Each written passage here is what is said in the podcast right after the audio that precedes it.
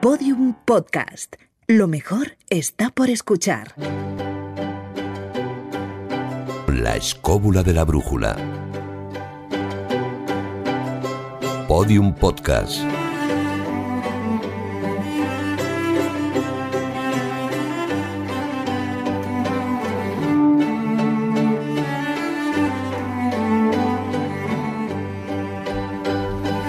Tengo muy altas expectativas del programa de hoy, Jesús. No sueñes tan alto. No, eh, no, sueño, sueño muy alto hoy. Espero que se confirme, David, porque nuestra invitada tiene tela. Tiene tela. Bueno, Tiene sueño. Sueño, ya lo ha dicho y, ella. es, y es conocida. y es Conocida. conocida. Eh, defínenos con una palabra, Juan Ignacio, por favor, a, a Ana María Vázquez Zois. Ana María Vázquez Sois es posiblemente una de las arqueólogas que más ha trabajado en este país, que más ha estudiado, pero sobre todo es la gran experta en Diana, por ejemplo, en eh, Diana Sí. en la península ibérica, Sí. todo cuanto Solo- tiene que ver con ella. Solo hay un problema con tu definición, que te he pedido una palabra. Sí, pero es que esto es la Una- escóbula. Una palabra, ya. Pero dime una palabra. Ana Vázquez Sois. Sí. Pues es, es una mujer que la- a la que quiero mucho. Una sola palabra, Dios mío, Sí, es que es muy difícil. bueno, piénsalo, ¿no? piénsalo. Tenemos dos horas. Piénsalo, piénsalo. Y antes de saludar a Ana María, antes de que Juan Ignacio nos diga su palabra, tenemos que contaros algo que deberíais saber desde ya.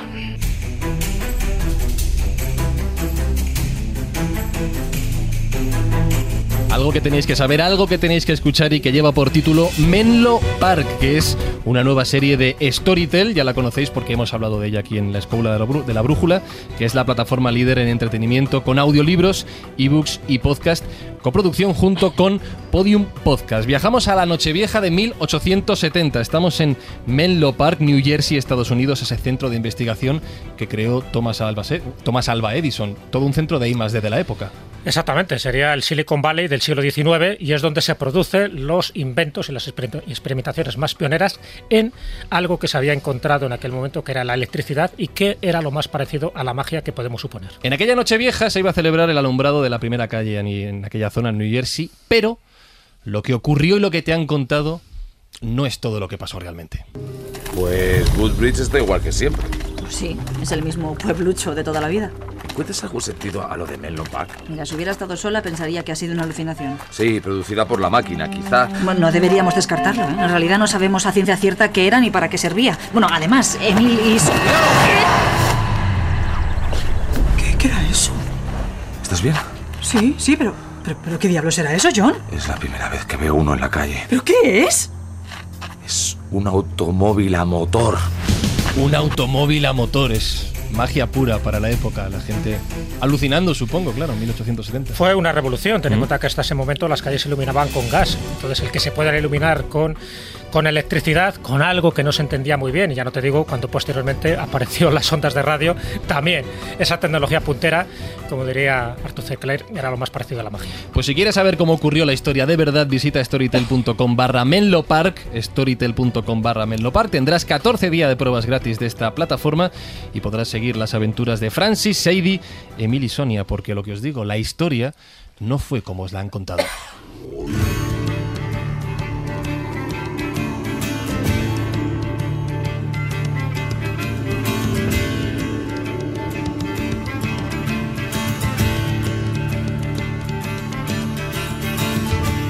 ¿Se te ha ocurrido ya la palabra o no, Juan Ignacio? Te tenía puestos deberes. ¿Una sola? Sí, para Ana María Vázquez. Maravillosa. ¡Oh! Por alusiones. Por alusiones, Ana María, ¿qué tal? Pues, hombre, con cuatro chicos guapísimos aquí, genial, soñando. Sí. Cuatro, cuatro chicos aquí, yo lo de Cuatro guapísimo. y los dos que tengo Ah, enfrente, más, más una niña que me tiene que ayudar. que no- no Carmen, mencionado. ayúdame, que se me comen. Está aquí Carmen Cuatro, cuatro efebos. viendo, asistiendo a este programa, pero no he mencionado, por cierto, a Yeray Martínez a los mandos técnicos y a Pablo Isasa en la producción. ¿Qué os voy a decir de Ana María que no sepáis ya? Pero bueno, voy a hacer el ligero Que no esté en. Wikipedia. que no está en Wikipedia, no, si voy a decir las tres pinceladas, que es eh, licenciada en Geografía e Historia, doctora en Historia Antigua, profesora de Historia Antigua también en, en la UNED, autora de treinta y tantos libros, nos decías ya, eh, treinta y tantos hijos, comentabas. Y el último, Treinta y tantos abortos también. abortos. el último es el mis que, alumnos. el que tenemos sobre la mesa, que lleva por título Y los sueños, sueños son o no. Historia de los sueños y sueños en la historia, editado por Oberón. Hay una frase en la propia sinopsis del libro que me encanta y que quiero que nos desarrolles un poquito, que es los sueños son protagonistas de sí mismos. En ese momento me ha reventado la cabeza. Claro, porque es que resulta que uno eh, cuando sueña se cree que el sueño se queda en ese eh, lugar onírico que dices, me he levantado y he soñado con no sé qué, que luego se te olvida y el no sé qué ya no te acuerdas. Pero es que resulta que los sueños a veces se cumplen, se cumplen, son premonitorios y tienen su personalidad propia. Por eso el- la pregunta precisamente de Segismundo o de la vida sueño, mm, ¿los sueños son, son o no? Porque hay sueños que son realidades. Es decir, tú sueñas eh, una cosa y esa eh, se te cumple. Y por eso no sé si habéis visto la dedicatoria, que es eh, a toda mi familia directa. Entonces yo cuando... A mí lo que más me gusta es los que me soñaron. Claro, dedicada a quienes me soñaron. Es decir, a mi papá y a mi mamá, Anita y Francisco, a quienes conmigo sueñan. ¿Quiénes son? Mis hijos. Y mi nuera. Bueno, eso podía ser también pesadillas, ¿no? No, pero es mi hija. Y además están nuestros sueños comunes, que son mis cuatro nietos, David, Javier, Adrián y Liam. Que son pesadillas, porque son, mm, en fin, Trastitos, ¿no? Sí. Sí. No, además eh, dos son ingleses eh, medio rusos, el otro es lagarterano y, y un encanto, pero además haciendo psicología y me ha ayudado a enterarme que esa era eso de la amígdala cerebral, que yo creía que la amígdala la teníamos en la garganta y resulta que la tengo en el cogote. Digo, pues vale. Mm. Eh, dices que son revoltosos tus nietos, ¿no? Que han salido revoltosos. ¿A quién, a quién habrán salido? A la abuela. Y si no, serían aburridísimos. O Los sea, yo, genes, los yo un, niño que no sea revoltoso, que está malito. Ajá. Eh, ¿tú, ¿Tú sigues soñando? Yo sí. ¿Y qué, qué es lo último que recuerdas, el último sueño que te haya... Pues mira, el de esta noche eh, he soñado ya algo, pero se me ha olvidado, porque es que además tengo que, tengo que, pero siempre sueño los 11 sueños esos que yo recojo, que es que pierdo el tren, con lo cual jamás llego a un aeropuerto tarde ni a una estación tarde, siempre llego antes de que pongan el tren, que decía mi abuela en Sevilla, y dice, pero hija, que vamos a llegar antes de que pongan el tren en Cádiz, pues yo allí, en la estación. Mm, y solamente casi pierdo un avión. Una vez que llegué a Barajas, me cambiaron la puerta de embarque y tuve que salir corriendo. Y eso para mí es tremendo. Pero luego, bueno, pues que, que estás desnuda delante de tantos señores, o que pierdes los dientes, o que mm, no encuentras una cosa, y sobre todo, sobre todo eso. Eh, Mi terror es que pierdo el tren, sobre todo el tren, porque me ha pasado de llegar eh, cuando íbamos en, las, en los trenes aquellos de Madrid a Gijón, que salíamos por la noche, dormíamos por pajares y llegábamos a, a Gijón llenos de carbonilla. Pues eh, el llegar tarde era algo que me daba un miedo espantoso. Y luego, mm, una de las cosas que no sé si os pasará a vosotros, si sueño con toros llueve. De todas No, a mí- maneras, a mí no- fíjate- a mí no me pasa, ¿eh? No, no, a mí tampoco. A mí tampoco. Yo, No, la verdad es "¿Y que no por qué? sueño ¿Qué con tiene que ver un, pero- un toro con, un, con la lluvia? Pues yo qué sé, preguntárselo al toro. La próxima vez se lo pregunto. De todas maneras, fíjate, Ana María, de todo esto que estás contando, em, fíjate que algunos podían, y se habla de la interpretación de los sueños, de que los sueños son símbolos.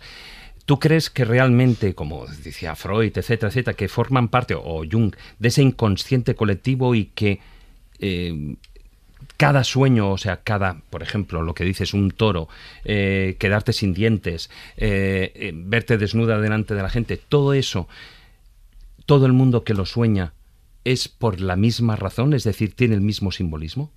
Yo normalmente de Jung no- me, creo más cosas de Jung que de Freud, porque Freud dice que son todo represiones sexuales y dice, pues vale, si no teníamos que estar todo el año, toda la vida con la represión, ¿no? Pero yo creo que está estudiado, es decir, em, mm, yo creo que eh, todas las personas que sueñan con que pierden el tren es porque tienen la pesadilla de que en un momento determinado han estado que lo pierden, que lo pierden.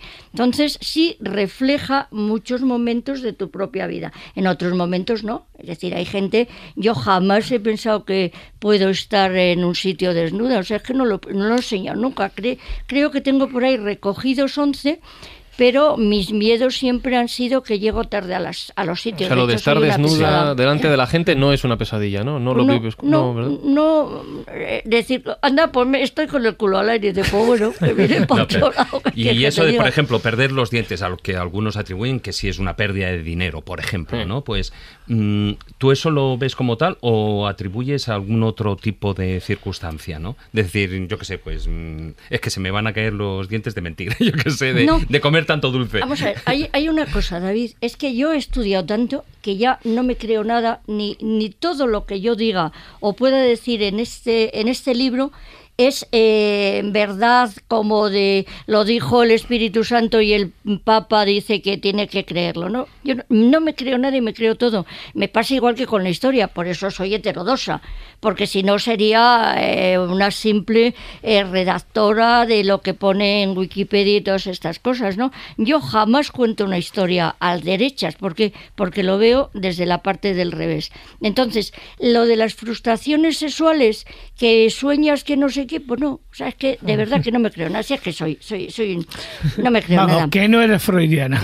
Para nada, ni freudiana ni lagartera, soy madrileña y olé, chato. Cada vez hay menos gente que se Oye, que me has ¿eh? llamado maravillosa, ¿eh? Que esto, vamos. Bueno, ya que, cosas que ellos nos han atrevido, si es que no valen para. Ya sabemos que Freud es importante por su famoso libro sobre la interpretación de los sueños, a los que él daba eh, una connotación pues realmente sexual, Siempre. el inventor del síndrome de Edipo, del síndrome de Electra y todas esas cosas, pero que realmente eh, luego ha sido muy desprestigiado cuando Jung unos años después y tal, empezó a rectificar un poquito, digamos, las teorías que tenía Freud, eh, llegó a la conclusión de que el sueño tiene más que ver con el sexo que con algo que, que, flota en el aire y que de alguna manera todos participamos.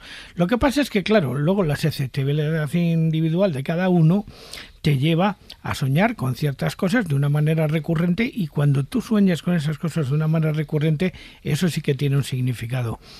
No es un problema de encontrar buena suerte o mala suerte, sino que es otra cosa completamente distinta. El mundo onírico, de alguna manera lo que te lleva es por terrenos, eh, digamos que no tienen nada que ver con la vida real. ¿eh? Y un jamón. Mira, yo esta noche, ahora que me he acordado del sueño, estaba en un congreso. estoy harta de estar en congresos, entonces a lo mejor lo que estoy es deseando no volver a estar en congresos, y menos internacionales y hablando en inglés, que lo chapurreo. Hombre, Freud lo que decía es que nosotros en los sueños proyectamos nuestros recuerdos y nuestros miedos, sobre todo nuestros miedos. Claro, lo que hace Freud, que es una interpretación muy valiente en su momento, ten en cuenta que su libro se publica en 1900, o sea, que ha pasado ya más de un siglo. Entonces es muy valiente porque hasta ese momento nadie se había preocupado de ver el sentido simbólico o arquetípico que tiene muchos de los sueños mm. y que tiene mucho que ver con nuestra vida cotidiana. Entonces él decía que era satisfacer aquellos deseos que tenemos reprimidos o deseos que tenemos ocultos. Pero siempre era el sexo, porque a mí me encanta. Yo estoy reprimidísima porque no puedo comer todas las tartas que quiero. Y, en cambio el sexo, pues ya soy muy llamado para, estas cosas. no, bueno, es verdad que Freud estaba obsesionado con el sexo. Claro. Y esa es un poco la, principal discusión que tuvo con Jung y con tantos otros que se salieron de la escuela psicoanalítica. Pero es verdad, una de las cosas que luego se ha dicho a partir de ese momento de las interpretaciones de los sueños, siempre partió de la base de que tiene mucho que ver con nuestra vida cotidiana. Es decir, que en el fondo lo que hacemos con los sueños es dar una interpretación, una clave, a veces simbólica, de cosas que nos están pasando actualmente. Por eso queda reflejados en los sueños nuestros deseos, nuestros miedos, nuestros anhelos. Y por eso muchos de los descubrimientos de los que haremos hincapié en este programa, descubrimientos científicos, literarios, musicales, tienen que ver con esa creatividad, con esa imaginación, con esa obsesión que el científico o el artista o el literato de turno estaba pergeñando en ese momento, que no encontraba la explicación o no estaba encontrando la solución adecuada y justo en el sueño, ¡pum!, se le enciende ahí la bombilla, eh, aparece el Dios es máquina. de hecho, tenemos un viaje por delante de dos horas al interior de nuestra cabeza, de nuestra mente, de nuestra imaginación, de nuestros sueños, y me temo que también al interior de la cabeza de Ana Vázquez Ois. Y eso me da que pensar. Pues que, no, que nos, lo vamos, que nos lo vamos a pasar muy bien. La escóbula de la brújula. Un podcast para despertar los sentidos.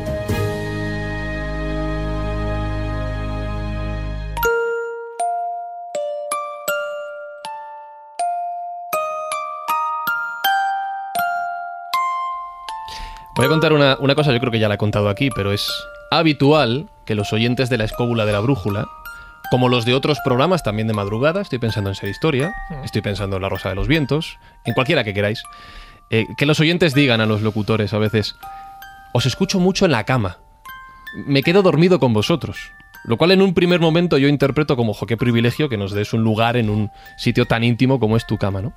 Que luego piensas a veces qué aburridos debemos ser, como para que os quedéis Bueno, dormidos. y mucho cuando te dicen duermo contigo. Duermo Sí, contigo. sí, Eso sí, me lo han dicho me duermo cuando sí. escucho tu voz. Con Eso lo cual es. no sabes cómo interpretar. Bueno, bueno, es que Eso no sabes si es A mí, me positivo o llamó, negativo. a mí me llamó una vez un señor y dice, doctora Vázquez, sí, que duermo con usted todas las noches. Digo, Claro. Y yo sin enterarme. Yo, yo he contado alguna vez aquí, creo, que, Sí. que yo me he dormido muchísimas veces escuchando a, Juan Antonio Cebrián Mm. y a ciertas personas.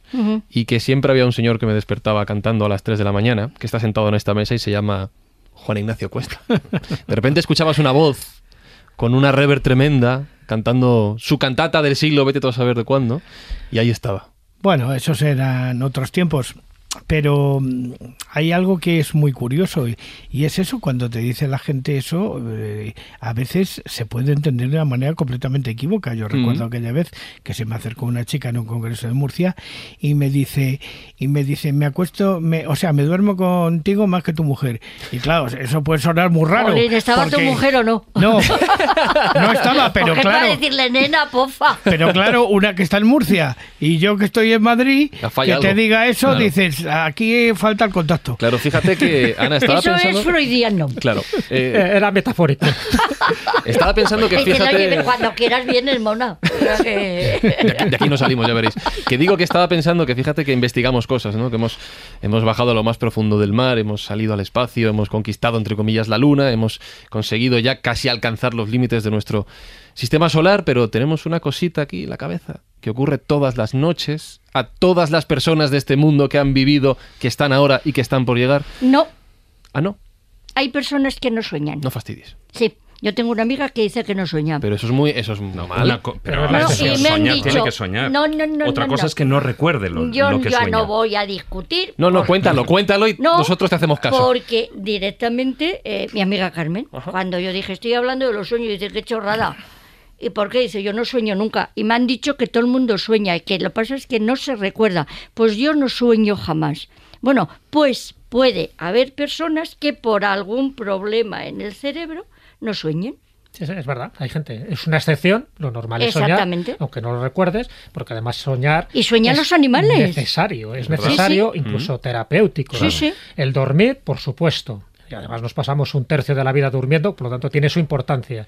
Y cada vez inciden más los especialistas en el sueño que tenemos que dormir las horas necesarias, porque si duermes menos horas, se sabe que hay un tipo de hormona, por ejemplo, que también se segrega en esa fase de sueño, en esa fase sobre todo de REM Ujú. o de MOR, por utilizar el movimiento ocular rápido, ¿no? que serían las siglas españolas, y justo en ese momento es tan necesario que si tú interrumpieras, además eso se utilizó como forma de tortura Sí. hace tiempo, Sí. si Sí. tú interrumpes Sí, a la claro. gente la fase de sueño, le desestabilizas totalmente esa, pues esa sensación de, de- de- Esa recuperación, es y de como- es como la aduana de y- los y- sueños, Y le te canta llama, la traviata claro. al final, porque sí. es una tortura muy Hombre, eficaz, que es romperle el ciclo del sueño. Es que precisamente ya sabéis que existen algunas películas en las que eh, se juega con la, con la paradoja de que alguien al quien se quiere interrogar no dejarle dormir de ninguna manera, Mm. aunque se esté cayendo.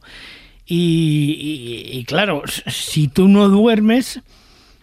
A mí- a mí eso me lo han tu hecho. organismo no funciona. A mí eso me lo han hecho. ¿Y qué sentiste? que sentí, pues mira, siete años sin dormir de mi hijo pequeño y un día que Bueno, pero durmió... eso es otra cosa. No, no, no, no, jamones, Juan. No dormí más de una hora seguida en siete. Y una noche que durmió, no me atreví a entrar en la, en la, en la habitación. Vino la asistente, le dije, María, por favor, ¿quiere usted entrar a ver al niño? Y me quedo mirando, me dice, ¿qué le pasará a esta?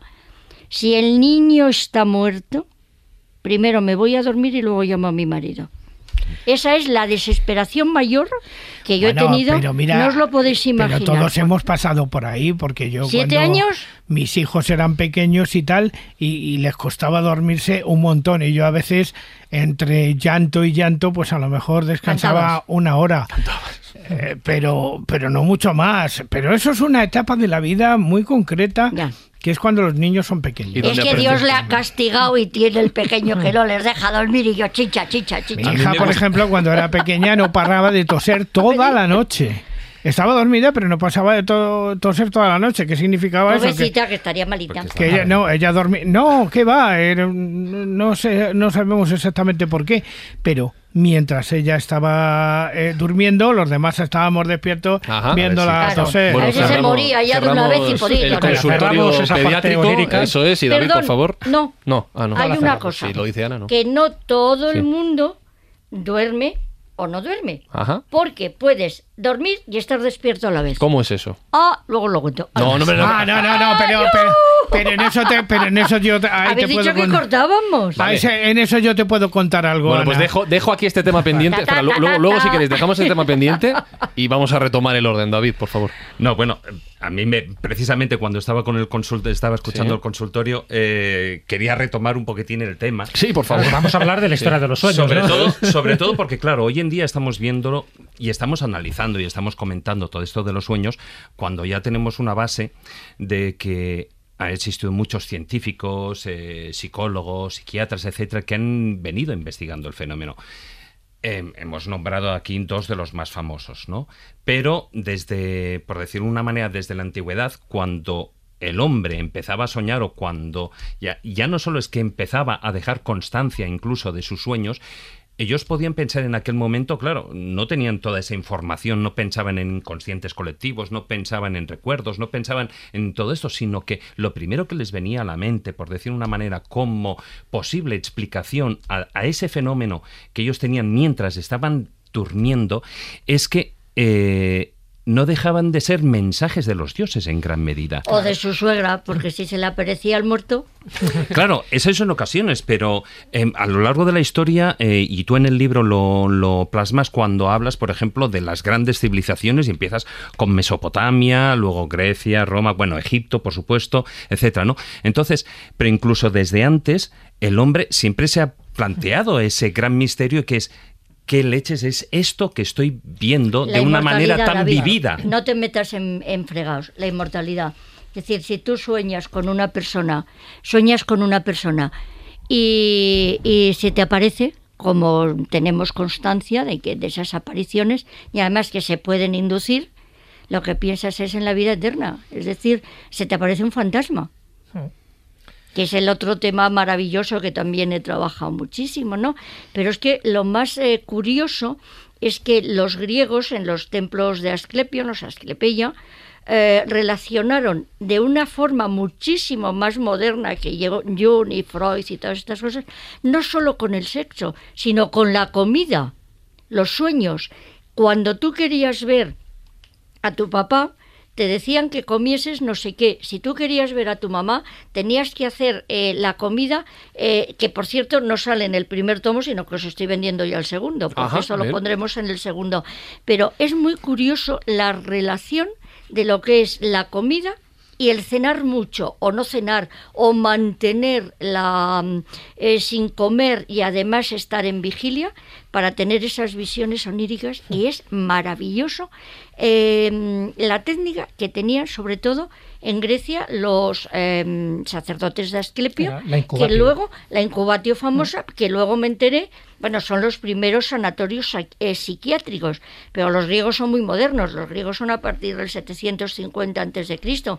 Lo tenían los mesopotámicos y lo tenían los egipcios Es verdad que cuando hablamos de Y sueños... en la Biblia, que no se Habría que claro. distinguir un poco lo que son los sueños ordinarios, que en fin, tampoco tiene más trascendencia, salvo interpretaciones que el propio soñador pueda extraer de ahí. Y luego están los sueños proféticos, los sueños premonitorios, que ahí es lo que decía David.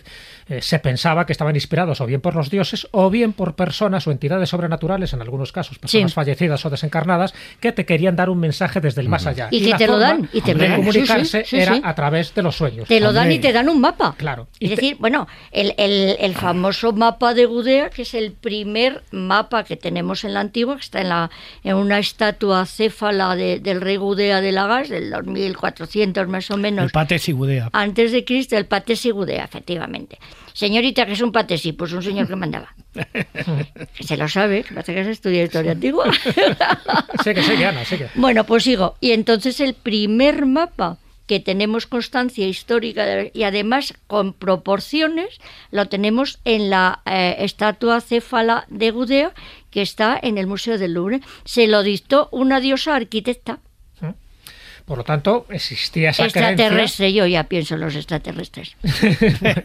Los Anunnaki, ¿no? En aquella época. Anunnaki, que me lo preguntó una alumna que si existía y casi le pegó. Casi. O sea, pero- vamos a ver, ¿cómo puedes venir a clase a preguntarme si existen los extraterrestres? Y esto lo puedo decir ahora que estoy jubilada y en la radio, pero no en historia antigua de primero, por favor. Y una ingeniera de telecomunicación. No vamos a entrar en el tema si son extraterrestres o no, vamos a entrar en ese tema de que estaban inspirados por entidades, en principio sobrenaturales, que te querían dar un mensaje a esa persona, al chamán o a la tribu o al poblado, para dirimir un problema que ellos podían tener Javier, en ese es- momento. pero vamos a ver. es- Jesús. Jesús, por favor. No, a partir de ¿Cómo ahora, estoy? Javier.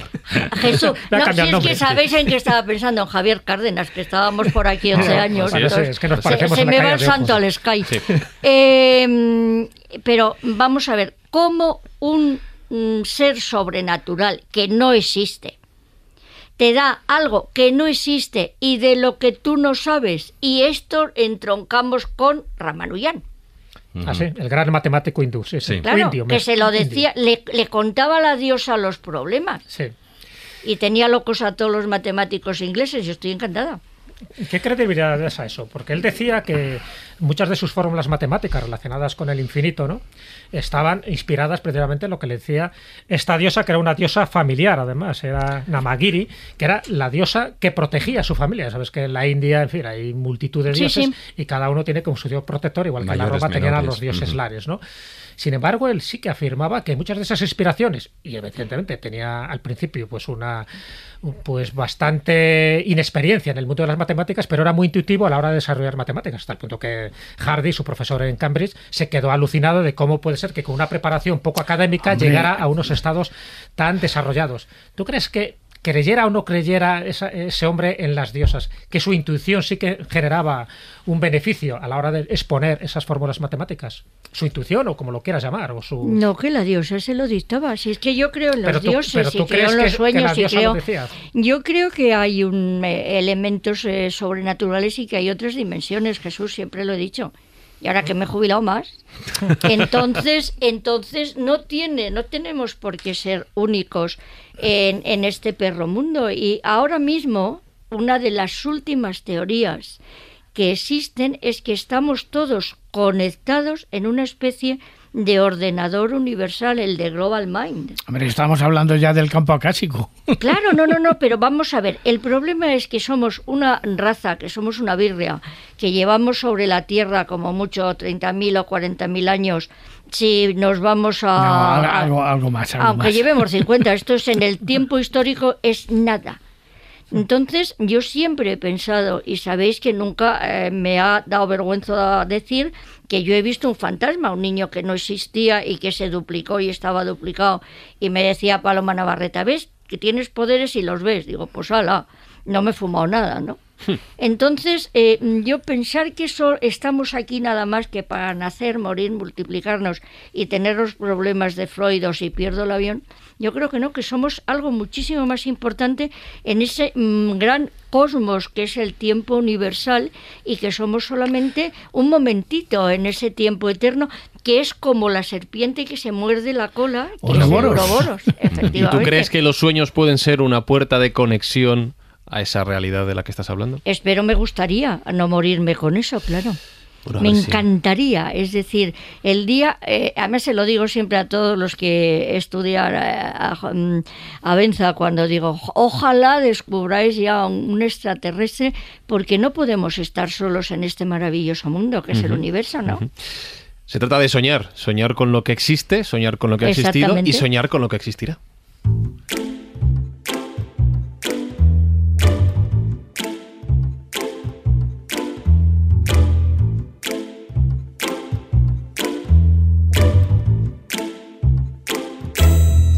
Pregunta para la profe de historia antigua. ¿Cuál es la primera referencia? Ya habéis mencionado varias, pero la primera referencia que has encontrado, que conoces sobre una civilización, supongo que sea la Mesopotamia, no lo sé, que decidió, oye, esto hay que estudiarlo, esto hay que conocerlo. Pues eh, los sumerios, obviamente. Los sumerios. Mm, Date cuenta que mm, posiblemente hay anteriores a los sumerios en China, la civilización de Mohenjo-Daro, que está, mm, está sin eh, descifrar la escritura, pero la primera y la única referencia que tenemos de escritura descifrada son los sumerios hacia el 3200 antes de Cristo. Ujú. Y de lo que supieron o, o- o dedujeron los sumerios hasta el día de hoy, ¿realmente hemos aprendido tanto sobre los sueños? Sobre los sueños, no sobre la actividad de dormir y descansar. No, ¿eh? lo que hemos sueños. hecho ha sido desaprenderlo, es decir, cada vez sabemos menos, porque es que además ahora, eh, mm, como se conoce el cerebro y se destripa el cerebro y se va buscando esa base física de los sueños, todavía no se ha llegado a, a ese conocimiento y sí hay una nueva teoría que es la de la rosa mosqueta, que no sé si la habéis visto. Mm, A ver, explícamela, por favor. Pues es una nueva neurona que se ha debido descubrir hace muy poquito tiempo y que mm, no la tienen los ratones, porque mm, los que yo conozco, por lo menos en la universidad, Emilio, que estudiaba con los ratones y tal, y estudia el cerebro, mm, esa neurona que se llama rosa mosqueta porque es como una rosa sin pétalos, pues eh, es propia del ser humano, del género Homo. Yo no la tienen los ratones. Yo quisiera decirte una cosa. Efectivamente, posiblemente los ratones no la tengan, pero yo sí que tengo una experiencia personal con mi perrito que tiene la mala costumbre de dormir a mi lado por las noches y de repente tiene pesadillas. Sí, sueñan los Ah, no, animales. bueno, sueñan, claro. Sí, sí, claro. Tiene pesadillas. Es que sueñan, o sea, los animales y- sueñan. Y, y- y le tengo que despertar porque está angustiado. Sí, o sea, sí, sí, sí. ¿qué, qué soñará en ese momento el perro? Pues a lo mejor que la ataca otro perro. Pero no eso, lo, lo que yo te digo es que la, la, la, la, neuro- la rosa mosqueta, la neurona rosa mosqueta, es propia de la hominización, no de que sueñes. Es decir, no solamente sueña el hombre, sueña todo el mundo, sueña los delfines, sueña todos los Y animales. entonces, sueñan. ¿qué relación hay entre esta neurona y el mundo de Pues los que lo que nos hace eh, humanos es que no sé lo que será, porque hay eh, humanos que son inhumanos totalmente, ¿no? Y en cambio hay animales que son total y absolutamente maravillosamente humanos. Pues eh, es lo que caracteriza la hominización, es precisamente esta neurona que hacen de neurotransmisora. Porque daros cuenta una cosa, eh, yo me casé en el año 71, eh, toda la panda de mi marido y todos los- 1971. 1971, sí, sí, hace muchísimo tiempo. Bueno, habíais nacido, ¿no? Tú no habías nacido, seguro. si solo es en el Claro. 71, no. Bueno, pues resulta que en ese momento todavía eh, la médula espinal no se podía juntar, no se podía unir, te cortabas la médula y tal. Entonces estaban todos estos locos bajitos de la, la- la- la panda de mi marido, que eran ingenieros en 1971-72, de Teleco, estaban empeñados en buscar la conexión. Y yo estaba convencida de que tenía que existir. De hecho, ahora se ha encontrado que, eh, de que te cortan la columna vertebral y sí que se regenera. O incluso se pueden unir, estoy diciendo una barbaridad, no me aprobéis, no me lo cogéis para el examen. Y lo- Vale, para Twitter y Facebook luego. Efectivamente. vale. Y luego eh, que las neuronas sí se regeneran. Y además que, mm, afortunadamente, yo que ya tengo casi 75 años, seguimos regenerando neuronas, con lo cual no te vas quedando un poquito con cuatro neuronas y media, ya tengo cinco. Mira, yo, yo es que pienso una cosa en este sentido porque he reflexionado mucho sobre el mundo de los sueños y sobre el mundo del cerebro. De hecho, cuando vamos a un congreso siempre me hacen una de esas preguntas que te hacen siempre y tal. Dice, usted que se dedica a los misterios, ¿cuál es el máximo misterio? que ha encontrado en su vida, los ovnis, el mar, el universo. Digo, no, perdona, Majo, el mayor misterio del universo es el lo llevas encima de los hombros y lo llevas todos los días. ¿Eh? ¿Por qué? Porque O realmente... sea, los pendientes. O las gafas. No, no, ya sabemos. Dilo en serio, cariño, sí. El cerebro es maravilloso. Efectivamente. Porque claro, date cuenta que todos somos completamente distintos, pero a la vez todos somos iguales y tal. Pero hay algunos que reaccionan de unas ciertas maneras que llamamos psicopatías, por ejemplo, qué? ¿Qué tienen que ver también con el mundo de los sueños o, o, o, dónde existe esa conexión de alguna manera que hace que a alguien le importen tres pepinos los sentimientos que Mm. puedan sentir los demás cuando se les causa dolor? O sea, el cerebro es absolutamente impredecible en ese sentido. Y precisamente creo que eso está en base a lo que decías antes, al tema de la composición de los neurotransmisores, que son los encargados de alguna manera de mantenernos vivos y de mantener nuestras ideas. De, de hecho, eh, quiero, quiero, que profundices en una frase que has dicho, y es que a medida que avanza la ciencia o el estudio del cerebro y de, en este caso de los sueños, vamos desaprendiendo cada vez más. ¿Cómo es esto compatible? Vamos desaprendiendo más porque pensábamos que las cosas eran de una manera y mmm, se dicen eh, una serie de frases sobre el cerebro que cuando se llega al conocimiento de esas partes del cerebro te das cuenta que ahí no hay nada.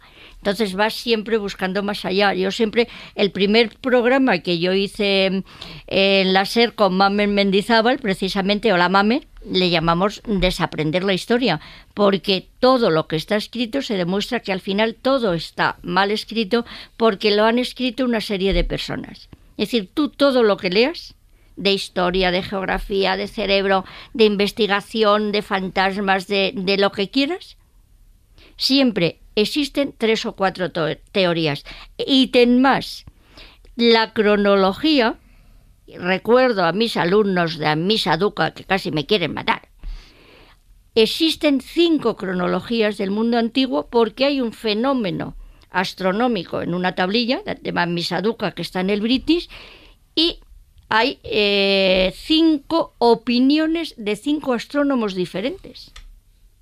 Eh, los faraones egipcios no hay ni uno patas arriba porque están todos todo, todo falsos y encima inventados por, por, por, por, todos los historiadores egipcios. Es decir, que si la historia es mentira, yo muchas veces digo, ¿Napoleón es bueno o malo? Depende para quién. Ahí está. Na, eh, Alejandro Magno, yo estoy preparando ahora el libro de Alejandro Magno. ¿Alejandro es bueno o malo? Pues bueno para nosotros porque lo hemos deificado. Pero para los persas era Alejandra Gogastán. Alejandro el maldito. Con el cerebro nos pasa lo mismo. ¿Por qué tiene que ser bueno el cerebro de una persona normal, entre comillas, y no el de un psicópata? Déjame que le pregunte, déjame que le pregunte a Jesús déjame aplicado, al revés. déjame que le pregunte a Jesús aplicado al mundo de los sueños esta teoría que expone eh, Ana de que no avanzamos o no acabamos de cerrar nuestro conocimiento sobre el mundo de los sueños. ¿Estás de acuerdo con ello? Sí, la verdad es que se están tocando varios temas, Sí. entonces podemos despistar un poquillo. Es verdad que la historia está por reescribir, es verdad que lo que tenemos que aprender hay que desaprenderlo precisamente para llegar a las verdades más profundas, que es lo que siempre se ha dicho dentro de la óptica de la mística oriental. Es decir, para rellenar un vaso primero tienes que vaciarlo de prejuicios y conceptos que muchas veces son erróneos, que las cronologías también están todavía por determinar, está claro, y más con los nuevos métodos que se están averiguando. Ahí tenéis el ejemplo, por ejemplo, de las famosas pinturas rupestres con el sistema de uranio-torio, donde nos estamos yendo ya a 60.000 años. Por lo tanto, son pinturas que no pintan el Homo sapiens, sino pintan el hombre de Neandertal. Pero bueno, me refiero que eso nos derivaría a otros Sí, terrenos. Yo creo claro. que lo de los No, sueños... pero te por- quiero decir que el cerebro, el cerebro, cuando vamos profundizando, se sigue profundizando y se encuentran más misterios todavía. Claro, sí, eso es totalmente de acuerdo. Yo creo Siempre que es todos los que el estamos más aquí, allá. El misterio está en el cerebro y por eso se sigue investigando, por eso hay nuevas teorías, por eso los neurólogos no se ponen de acuerdo, ya no te digo los psicólogos o los psiquiatras, sobre distintas interpretaciones o patologías que tienen ciertos seres humanos. Pero centrándonos un poco en el sueño, ¿no? que es un poco lo que deriva este, este programa, yo creo, yo creo que lo- y hablando de la historia, me refiero, antes de meternos ya en descubrimientos específicos, en la historia, y tú lo analizas en tu libro, Ana, hablas del mundo mesopotámico, del mundo egipcio, incluso también de los sueños que aparecen en la Biblia, la mayoría son premonitorios, del mundo musulmán, pero está claro que en algunos casos aparecen escritos y se les da la importancia que merecen. Desde Sí. tu punto de vista y lo que has investigado, el primer sueño escrito donde le empiezan a dar importancia, ¿dónde estaría? ¿Estaría en la época sumeria, en los Sí, egipcios? claro, no, está en el poema de Gilgamesh. Sería para ti Claro. el primero Claro, que aparece es la registrado. búsqueda, es la Que- búsqueda. pero que es la búsqueda de la inmortalidad también, en Claro. el fondo, ¿no? Claro, claro. Es decir, eh, es que está todo junto. Es decir, eh, ¿por qué me muero? ¿Por qué sueño? ¿Qué es el sueño de la vida? Imaginaros vosotros, por ejemplo, eh, cuando hemos estudiado la magia y estudiamos los esqueletos que están metidos en la tumba boca abajo y que aparecen que, que- que tenían una catalepsia. Entonces, que se han despertado. Es decir, ese sueño que la gente ve que esa persona está muerta y de repente en el velatorio se despierta, eso tiene que ser un shock impresionante y existe. ¿Acuerdas cuando hablábamos de salvado por la campana cuando llegaron a poner el- Bueno. el- la campana delante del ataúd para que la gente se salvase cuando los enterraban vivos, ¿no? Y el sueño es un misterio hay- total y absoluto. Sabes que hay un sueño maravilloso sobre eso, que es la caída de la casa User de Edgar Allan Poe,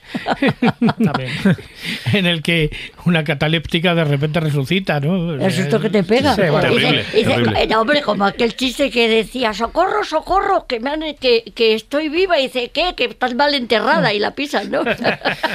bueno, pero es que en el mundo cuando hay epidemias o pandemias, la gente les enterraban, como les enterraban, y algunos pues les enterraban vivos. Eh, o cuando que- enterraban a la sierra boca abajo, pues a la suegra boca abajo para que saliera. Para que saliera para abajo. Al revés. Bueno, eso es. Ah, Como los vampiros. Que siguiera pero, pero, por ejemplo, em, siguiendo el hilo que estamos diciendo, en los sueños también se se han utilizado, sobre todo a nivel de las premoniciones. Ahí tenemos uno de ellos, que es mm, de los más famosos, de un sueño que tuvo eh, Tutmosis IV cuando era joven, hijo de Tutmosis III, cuando cansado y tal, se duerme al pie, o sea, apoyado en lo que era la, la esfinge. Y entonces incorpora la esfinge al sueño, es decir, la, la esfinge le habla en el sueño y le dice que algún día él será, que le pide ayuda, digamos que le quite todo el peso que tiene encima, porque la esfinge no estaba como hoy en día la vemos, estaba absolutamente cubierta de, de arena, lo que quedaba era, digamos, la cabeza fuera, y eh, le pide que a cambio de que le quite esa arena de encima, él será el próximo, el heredero, el, eh, como hijo suyo, como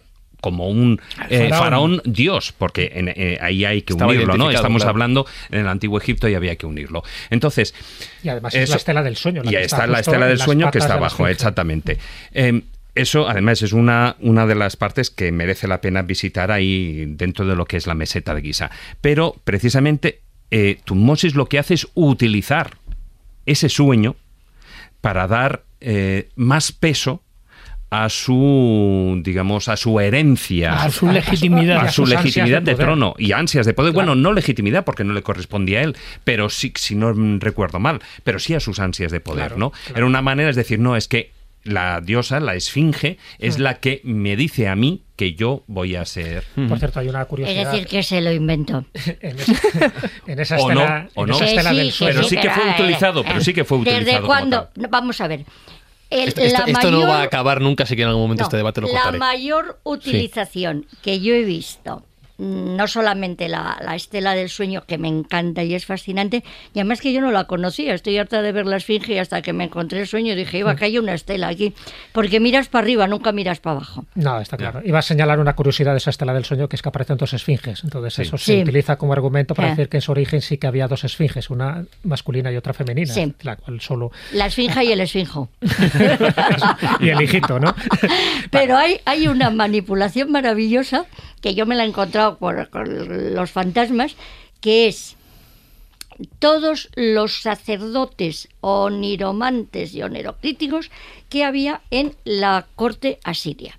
Es decir, había una serie de reyes, Sargón, Senaquerib, Asarjadón y Asurbanipal, que me los aprendí para la oposición y no me los he olvidado. ¿Qué ha dicho de nada? Sargón, Senaquerib, Asarjadón y Asurbanipal. Pues bien, Asurbanipal era el que reúne la famosa biblioteca que luego se ha descubierto en Nínive y gracias a ella tenemos las, los grandes eh, hallazgos de que están en el Museo Británico de las eh, obras de, de toda la antigüedad anteriores a estos asirios. Pues bien, se inventaron el sueño del fantasma de la madre de Asurbanipal que era la que le bailaba la danza del vientre al anterior, que era Sargón Asarjadón, y se le murió.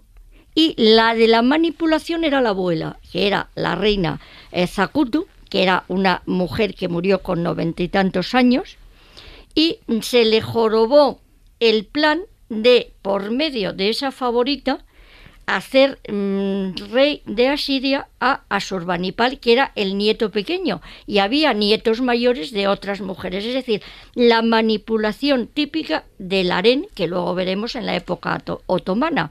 Cuando habéis estado en Estambul y ves que está la casita del príncipe, que tienen al príncipe heredero, que no dejan entrar a nadie porque se lo envenenan a la primera, a la primera de cambio. Pues bien, la manipulación tuvo que ser la abuela la madre muerta ya no me servía, se inventan el fantasma de la madre que en sueños le dice al príncipe Asurbanipal, que además era experto en magia y experto en sueños, pero está la tablilla y yo me encontré la tablilla publicada en Finlandia y dije, ¡va! ¡Qué divertido! Me he encontrado un fantasma de verdad.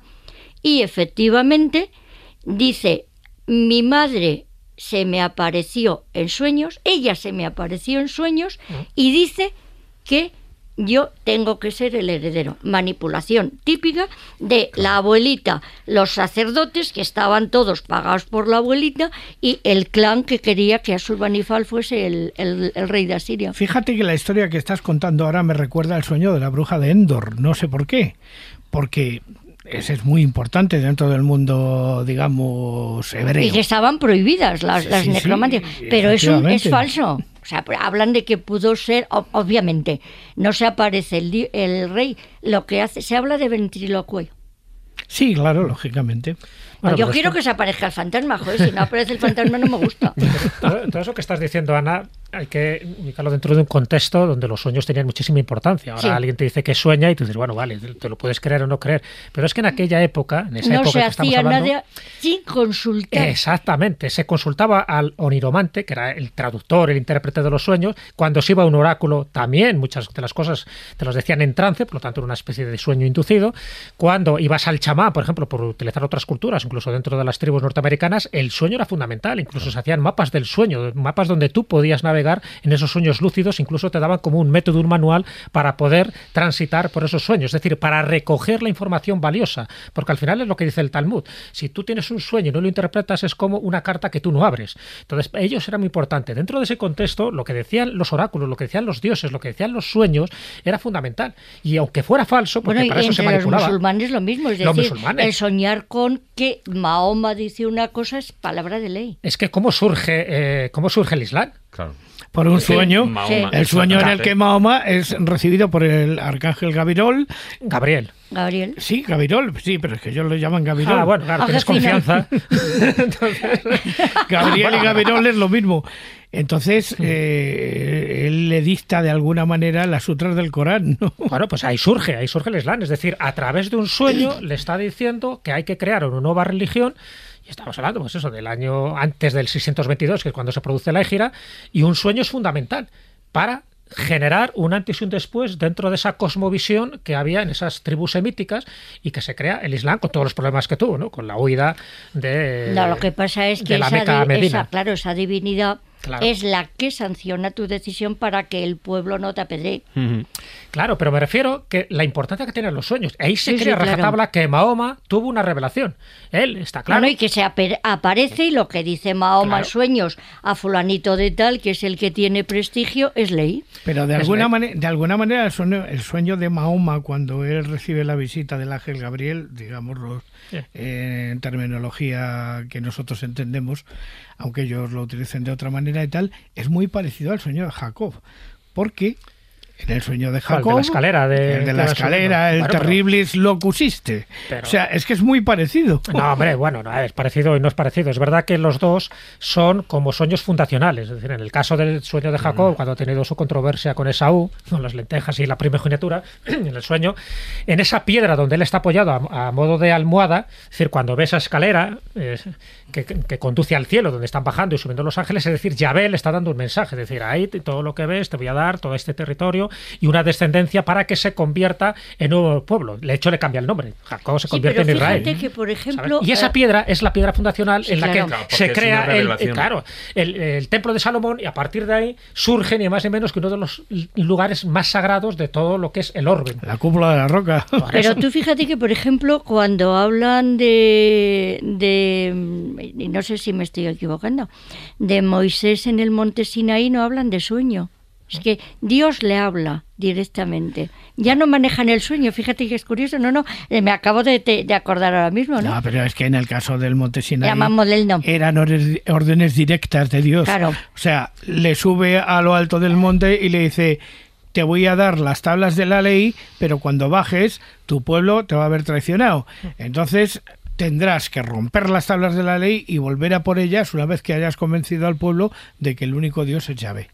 O sea, es que, Que esas tenía muy malas pulgas. eh. Sí, sí. Ya ve, ya ve, ya ve. Ya Sí, ve, ya alguien ve, ha se- contabilizado los muertos que aparecen en la Ya televisión. ves, se pasa todo, el Antiguo Testamento diciendo Son no valéis bastantes. para nada, sois un pueblo de- de, eh, duracería". el Dios bíblico es un Dios cruel, Tenía- es un Dios Tenía- terrible. Tenía malas pulgas. Voy a hacerte una, pulga. una pregunta malas también. ¿Eres capaz de repetir los cuatro nombres asirios que has dicho antes? Sargón, Senaqueripa, Sarjadona, Surbanipal. Lo de subtitular los podcasts, Pablo, en Podium, ¿cómo lo lleváis? Porque es que yo creo que nos va a hacer Oye, falta... una cosa. Sí, ¿qué? Hace poco eh, fui a ver una exposición. Una exposición, una exposición, ¿Sí?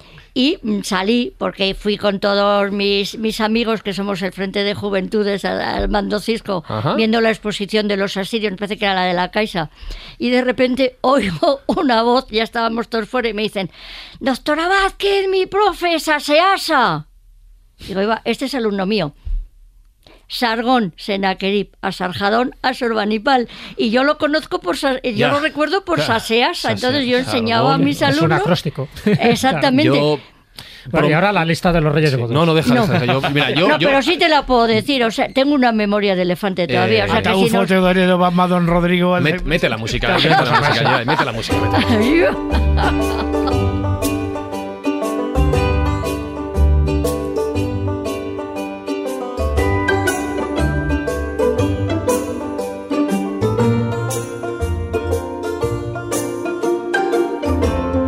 Lleva un día mm, ajetreado y por ello le tengo que pedir perdón por haber... Lleva como 10 minutos esperando al teléfono, pero me la estoy imaginando tal y como estaba yo escuchándoos hablar a los cuatro compañeros de mesa.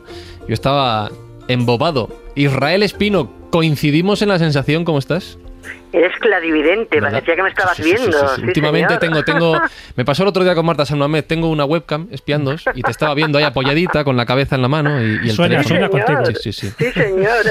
Ya lo decía Camela. Así estoy, ¿Qué tal? así estoy. ¿Qué tal, Israel? Bien, bien, ¿Bien? encantadísima de estar con vosotros. Me da pena no poder estar en persona y poder eh, saludar a Ana María, la doctora, pero bueno, es una es una espinita que tengo clavada y ya, ya coincidiremos, ya coincidiremos. No, además, y esto lo hemos dicho fuera de micrófono, y se dijo cuando estuviste aquí la última vez en el estudio, tenemos un tema pendiente con Ana de hablar, por supuesto, que lo han pedido por los supuesto. oyentes. Sí, señor. Eh, Yo voy a ir allí a hablar de falos. de falos. Lo sigo diciendo hasta, y hasta sí, que sí. no, sí, sí, y hasta que no lo consiga no pararé. O sea Bueno, que se, bueno. se ha cruzado este libro de sueños Eso antes es. y vamos a aplazar el de los palos. No, pero y Ana María no te creas que ha dicho que... No te, no te ha importado, ¿no? Te, ¿A quién a mí? Sí, hablar de falos. absoluto. ¿Ves?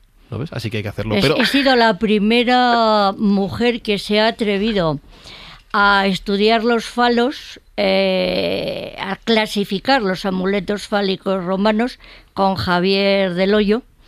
Y él me enseñó en- que el término falo en latín es fascinum. Sí. Con lo cual, los señores son fascinantes y las tías un coñazo.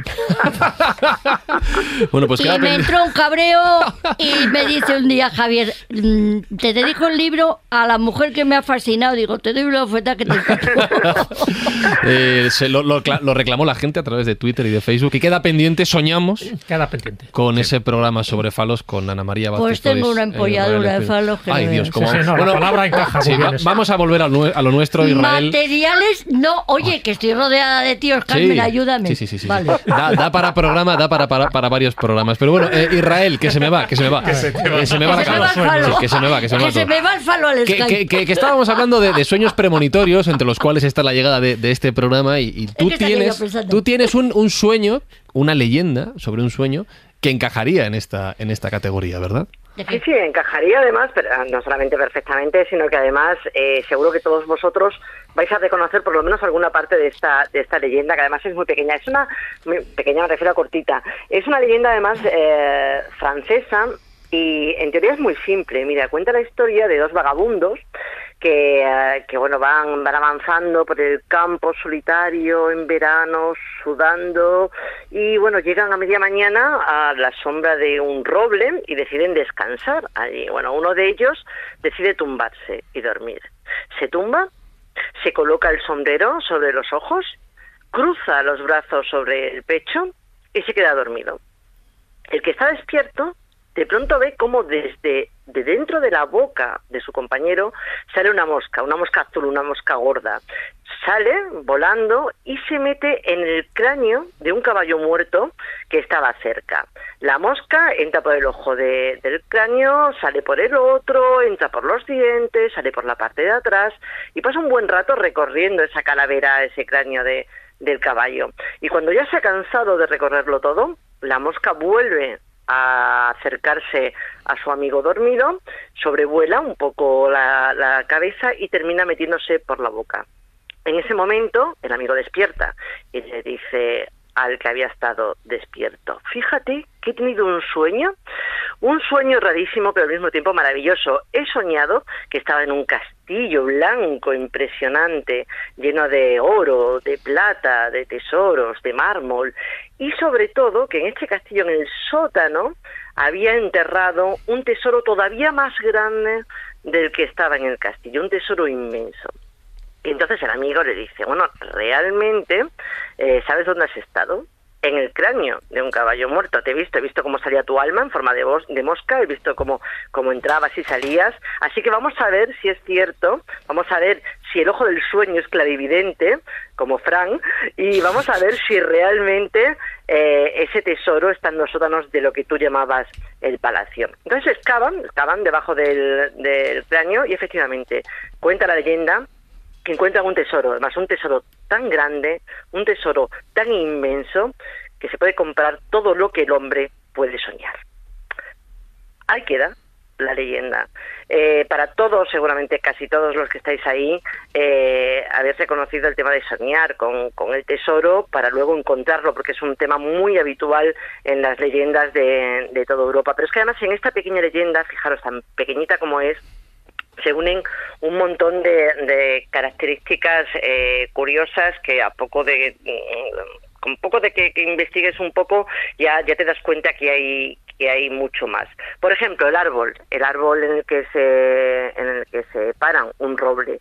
No sabéis que, que el roble es uno de los árboles sagrados por, por antonomasia en muchísimas mitologías, en la grecorromana, en la báltica, en, eh, en la nórdica, en la eslava, incluso sobre, incluso no, sobre todo en la mitología celta.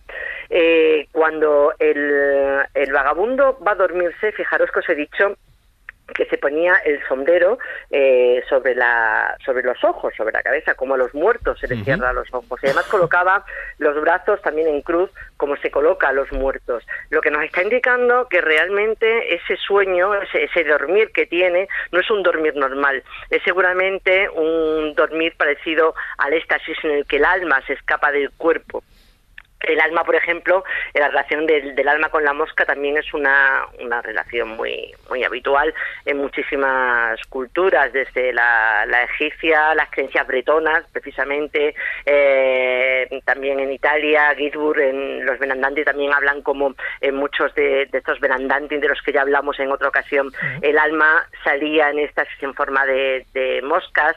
En los altos de, de Guatemala también se relaciona la, la mosca, se cree que encierra no se les mata porque se cree que encierran el alma de, de un muerto. O sea, que es normal. De, bueno, de hecho, fijaros, el, el, porque bueno, podéis decir, bueno, es que también tiene connotaciones negativas la, las moscas. Claro, con Belcebú, acuérdate, el señor de las moscas. Claro, pero es que el señor de las moscas no es el señor de las moscas, es ¿Eh? una mala traducción. Eh, Baal sí es el dios cananeo, efectivamente, pero cuando se tradujo, el, el Cebú realmente las últimas investigaciones dicen que se tradujo como moscas pero no era mosca, realmente era como se pronuncia, eh, Sebal, es que claro, yo- mi cananeo está un poco oxidado, ya lo sabéis, pero, pero realmente es, es abismo, abismo eh, en cuanto a infierno, con lo cual sería el dios de la mansión del infierno, o de, de la mansión del abismo. Ah, pero No eran moscas, sino moscardones, caches en la mar. También, también se, no, por alusiones, también se interpreta como es el señor precisamente de esas moscas de la muerte que van a los cadáveres y es Sí. el viento del desierto. Sí, es de la muerte, efectivamente. Eso es lo que se- esa es la corriente que, que se cría hasta ahora, pero bueno, nuevos investigadores dicen ahora que realmente es una mala traducción. De todas maneras, sea uno o, o sea otro, la realidad es que la, la mosca tiene una relación muy estrecha con, con la muerte. Con los muertes Pero- y sí. los cadáveres que se los comen, claro. Claro. Vamos, que lo- no. No, pero también un poco lo que decía Israel, todos los animales volátiles, los Sí, que tienen alas, que están vienen, relacionados sí. con, con Sí. el alma, por ejemplo, pues El los alma, pájaros, las mariposas, Mm. siempre se asocia un Las poco con ese, con ese Mm. alma que, que vuela pues hacia otros ámbitos. Y también, ¿no? En esa leyenda hay también todo un símbolo del animal psicopompo, ¿no? De ese Mm. Intermediario. Efectivamente, efectivamente, sobre todo en el cráneo del caballo, Claro. en el que exactamente el caballo, como, como bien sabes, es un animal psicopompo, es el animal que, que, que lleva el alma hasta el más allá y no es casual que el cráneo en el que se meta la mosca y empieza a dar vueltas sea precisamente de, de un caballo. Tampoco es casual, por cierto, el color de la mosca. La mosca, eh, dice la leyenda que era una mosca gorda, una mosca azul. El azul también es el color de, de la muerte, también en el antiguo Egipto. Las Eh, moscas pero- de la caca. Vale. Claro, es que, es que está relacionado también con el caballo. No No, es que- poética para nada. no, yo no me puedo poner poética porque, claro, como estoy Sí, siempre pero- con estas gorrinerías, siempre. Pero eso no hay que irse a Egipto. Aquí tenemos esa mosca en, sí, la- en las la- plastas de los caballos, o sea. Donde hay material hay mosca, ¿no? y en las teles, no, que de no nos repente desviemos, aparece. Sí. Pero bueno, Estoy, estoy hablando del Sí. color, del color, del color Sí. azul. La diosa Gela, por ejemplo, nórdica, la diosa de, de- de los, de los muertos, es también azul. O sea, el, el Claro. azul es un color que se relaciona siempre con los muertos, aparte de, de- de con la, Claro, con porque muy, muy rosita no estás. Efectivamente, Bueno, y toda la efectivamente, divinidad, el dios amor efectivamente. también se le representaba azul. Claro. o sea que el azul es el cielo también. Está muy frío. Y por último, ya la última parte ya sí es la que la que ya reconocemos todos como como os he dicho, que es la de la parte de, de la relación de los sueños con, con el tesoro. En numerosas leyendas de, toda Europa se, se cuenta que si sueñas tres veces con un tesoro, eh, tienes que ir a buscarlo porque lo vas a encontrar, sí o sí. Eh, el tesoro de Aliseda, por ejemplo, se, se recoge que una portuguesa soñó con el tesoro de Aliseda durante tres noches seguidas. Su marido, eh, un tal eh, Manuel da Silva, eh, empeñó todo lo que tenía para ir a, a excavar al pueblo de, de Aliseda. No encontró nada, pero a los cuatro años encontraron el famoso tesoro de Aliseda. Ujú. Allí eh, murió en la indigencia, pero... Vaya pero bueno. fallo en el plan. no excavaron en el lugar Claro. adecuado. Exactamente, exactamente. Pero, pero sí, también hay muchas, muchas leyendas, también sabéis, de el sueño que te remite a un soñador y ese soñador te remite al tesoro. Por ejemplo, cuenta que un señor sueña am, con que hay un tesoro en un pueblo perdido, está cuidando cabras, y sueña que hay un tesoro en la Puerta del Sol de Madrid. Se va a la Puerta del Sol de Madrid y el pobre se queda allí tres días sentados en la Puerta del Sol porque no sabe qué hacer y de pronto se le acerca otro señor y dice, mire usted, perdone, pero es que llevo aquí viéndolo tres días, aquí no se mueve, necesita usted algo, le pasa algo, dice, pues no, hombre, no, es que estoy aquí porque mire usted, he soñado que tres veces seguidas que en la Puerta del Sol había un tesoro y claro, estoy aquí pero no sé por dónde tirar y le dice el madrileño, ah, no haga usted caso de estas tontas porque son tonterías, porque yo llevo tres noches soñando que en un pueblo perdido hay una cabra blanca que duerme siempre encima de una piedra redonda y que debajo hay un tesoro. Entonces, claro, el señor enseguida piensa, ostras, mi cabra, mi cabra vuelve al pueblo, excava debajo de, de la piedra donde se recostaba su, su cabra, y efectivamente, el cuento del tesoro, el Claro. soñador soñado, sí, sí. Sí, Yo, yo bueno, creía, yo creía que de Sol le habían mandado al Banco de España bajando la cuesta. son cuentos, ¿verdad? ¿De qué te has desplazado de plaza? Muy recurrente. De hecho, aparece en Las Mil y una Noches. Creo que es el cuento 351 y a partir de ahí hay variantes. Una de las más conocidas, la que hace Jorge Luis Borges, por ejemplo, ¿no?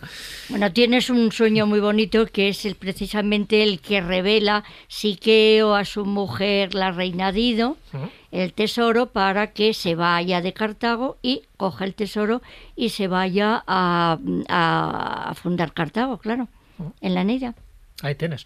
Sí, pero es verdad, ¿no? La- el binomio, ¿no? Entre sueño y tesoro. De no, hecho, pero, perdón, no, te quiero decir que en el mundo antiguo, esto es tan antiguo como los romanos que lo tenían, que precisamente eh, lo que hacían era eh, inducir a buscar el sueño, no solamente en los asclepeyas, sino en los necromantellos, iban a que los abuelitos eh, les revelasen eh, un problema o un tesoro o un- la solución de un problema y soñaban que el abuelito se les aparecía y les lo, se lo contaba. Es decir, que todas esas leyendas lo que tienen es eh, la base en esa realidad que viene expresada en, la, en, las, en los epígrafes latinos, por ejemplo, con el término ex visu, que es porque lo vi.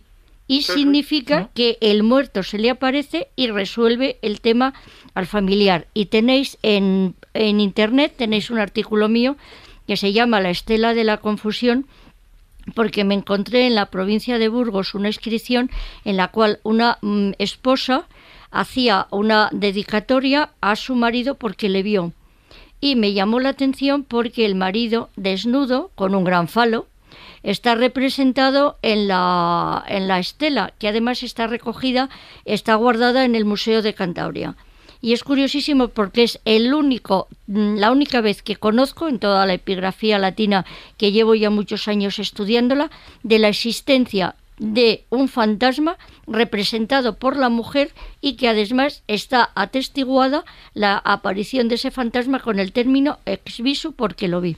El, el detalle del falo era, era No, no, yo me, qued- me he quedado cuadro. Yo es la Es re- primera me- vez que es re- veo la mira, historia de y un además- fantasma que se aparece con el Claro, falo. es que ahí. no- Claro, eh, pero lo, ha es que- dicho como, además como, ah, es que como vais de falos, hay una cosa que es muy divertida, porque claro, el señor está representado con un gran falo. Ajá, Entonces, eh, cuando yo estudié eh, esa inscripción, la habían estudiado ya seis o siete compañeros míos y mm, se conoce que fue la única que le vio al señor lo que le colgaba. ¿Cómo puede ser? No lo sé, Oh. porque eran a lo mejor mis eh, compañeros eran más púdicos que servidora o eran anteriores a Freud y yo dije, ¡uh! Esto es un marido. Con lo cual además le ve desnudo, que es como el señor tenía que estar en la intimidad. Pero, ítem más, ¿sabéis lo que significa lusitano? Hombre con un gran falo, según uno de mis compañeros. Y tenéis el artículo, de verdad, se llama La Estela de la Confusión, Sí. porque seis o siete arqueólogos españoles habían dado sus interpretaciones hasta que llegué yo y dije, ¿y esto? Lusitano significa hombre con gran falo. Sí. Ah, eh, hemos venido mis- a aprender. Mis amigos, Israel. mis amigos van a estar encantadísimos. Pues nada, tienes, eh, Porque si sí, sí. buscas Ana Vázquez Ois, La Estela de la Confusión, está publicada, que ahora estoy, a ver si termino un libro también, que tengo cuatro o cinco terminando por ahí, y esta Estela de la Confusión es precisamente... eh, está Neoria Vita, que sí me la sé de memoria, es muy pequeñita, pero eh, no se sabe eh, mm, claro, yo cuando yo vi que alguien se había aparecido y que tenía allí un señor desnudo, dije, este es un fantasma. Y la verdad es que es el único que conozco en el mundo romano. A lo mejor el falo señala el tesoro, ¿no, María? claro, No, de- Pues no lo sé porque lo malo es que la estela brújula, no está sí. in situ. Tenía, Sí. te- te- tenía una pregunta para ti, Israel, que a estas alturas ya es un poco hacer mentalismo. Te iba a preguntar con qué sueles soñar tú, pero no sé si viene al caso. Pues ya mira, no de- sueño porque duermo como una ceporra. Ajá. Entonces, sí. O, sea, que eres o como- sea que tú no sueñas. Como la claro. amiga de, de Ana, Carmen, Pues nos no ha puede ser. contado. Sí, sí. O- a ver, no sueño no, o no recuerdo los sueños, pero es verdad que te- debo tener la conciencia muy tranquila porque yo caigo consciente y Oye, me que no se la sueña mañana. porque estés intranquila, Morena. Sí, sí, bueno, que bueno, que pero... yo cuando sueño con George Clooney no es porque esté intranquila. Pero, pero una Ojo, pregunta. qué bueno está. Israel, cuando dices yo no sueño, ¿esto es una constante en tu vida o es algo reciente en los últimos años? No, no, normalmente no sueño. No, conci- normalmente no concibes soñar. Porque Eh, hombre, alguna, alguna vez Vale, he tenido un sueño, pero a lo mejor una vez al año, no más. ¿sí? Bueno, pues Carmen no sueña. De momento va ganando Carmen, ¿no? Va ganando Carmen 0 a 0. 0-0. Bueno, pues Israel, que has escrito tanto sobre esos tesoros escondidos que están en tu tierra, en Extremadura, ¿has soñado alguna vez con un tesoro y la interpretación que eso puede tener? Mira, sí, soñaba, sí, es verdad, fíjate, te he dicho, os he dicho que no soñaba y... Ah, te sí, lo que pasa es, es verdad que sueño poco, pero cuando sueño... Solo son- sueñas son- cosas importantes, claro. Sí, sí, efectivamente, sí. Sí, soñé, a ver, soñé que un día iba por, iba por, no recuerdo, era por el campo, creo, y me encontré una moneda. Yo soy muy, muy- sueño, hasta, hasta para soñar soy pobre. Entonces me encontré con una moneda. Entonces, de esto, imagino, no sé si os habrá pasado a vosotros. Me agaché a recogerla y en ese momento vi que había otra un poco más allá. Entonces fui a cogerla y vi que había otra. Y entonces ya se me iban mirando las manos de, de- de monedas, cada vez cogía más, cada vez iba más, más andando. Y cuando mm, ya estaba emocionada porque digo, "Jo, esto ya es un tesoro casi. Entonces me desperté. Qué Pero no, no había más pistas, no había más pistas. Ya, pero era hay otra nada. cosa que se me ha olvidado porque tú estás en Extremadura. Sí. Vale, tú sabes que Extremadura en época romana formaba parte de Lusitania. Está Luego también los lo extremeños dicho. significa Claro, pues eso. por eso te lo he dicho, porque soy de Mérida Ya. y mis compañeros. Oye, Mérida lusitanos, maravillosa, claro. Sí, sí. Claro. Sí, Pues entonces estarán encantados cuando les diga lo que significan lusitanos. Por Ya, cierto, ya, Y eso por dicen. cierto, Cuando cierto hablemos que- de los falos ya, ya veremos lo de las Yo medidas. juraría que Eso te estabais hablando a- de eso ya. Eso te iba, a, te iba a decir, Frank, que mira, que ya al final otro sueño cumplido. Sí, ya he sí. hablado de falos con Ana María. No, no, no, no, pero tienes que venir. Hablaremos, hablaremos. Esto, no. De todas, ma- de todas maneras, era una costumbre bastante propia de aquella época en el que fundamentalmente lo que importaba era la fertilidad. Por ejemplo, cuando tú vas a Ampurias, ¿Ves? Ya estamos ¿eh? con los falos. lo primero que te encuentras en la puerta de la ciudad es un enorme. No tiene falo. nada que ver los falos con la fertilidad, Moreno. Bueno, esto lo dejamos aquí Bueno. para el programa sobre falos. Ah, eh, eh, ta, ya. teniendo aquí a Ana Israel. Un último apunte, Jesús. que vais a quemar el tema. Sí, sí, sí, sí, sí. A ver, cambiando de tema, ¿qué es lo que se encuentra en uno de los puentes de Mérida que está grabado desde la época romana? Un falo. ¿Un falo? No, un falo no, muchos que los he buscado Un yo un falo doble, además. Un eh, falo No, no, doble. que hay Yo que muchos. quería cambiar de tema. En el primer arco Sí, sí, lo sí. tienes Sí, y tal, en el, en el pues vamos a ver, en el acueducto de los Ah. milagros, en el teatro, bueno. Sí, claro. Sí, sí. Ah. Sí, sí. Hay tres, en, hay tres en, el, en el acueducto, uno debajo del Sí, puente, sí. incluso tenemos una especie de rotonda también con un Bueno. enorme, que eso ya os lo enseñaré en privado. Lo tienes todo en internet en mi artículo Pues, con Javier. La pregunta es, si no estaban relacionados con la fertilidad, ¿qué significa? Contra el mal de Contra ojo. protección. Mal de Ah, ojo, contra el mal de protección. ojo. No, no, no, que no, que no, que no, que no, que de protección nada. Simplemente cuando enseñas que sí. no. No. Eh, Pero el mal de ojo está producido por el ojo que mira. Como tengo yo a mis técnicos allí que están eh, diciendo, guapísimos.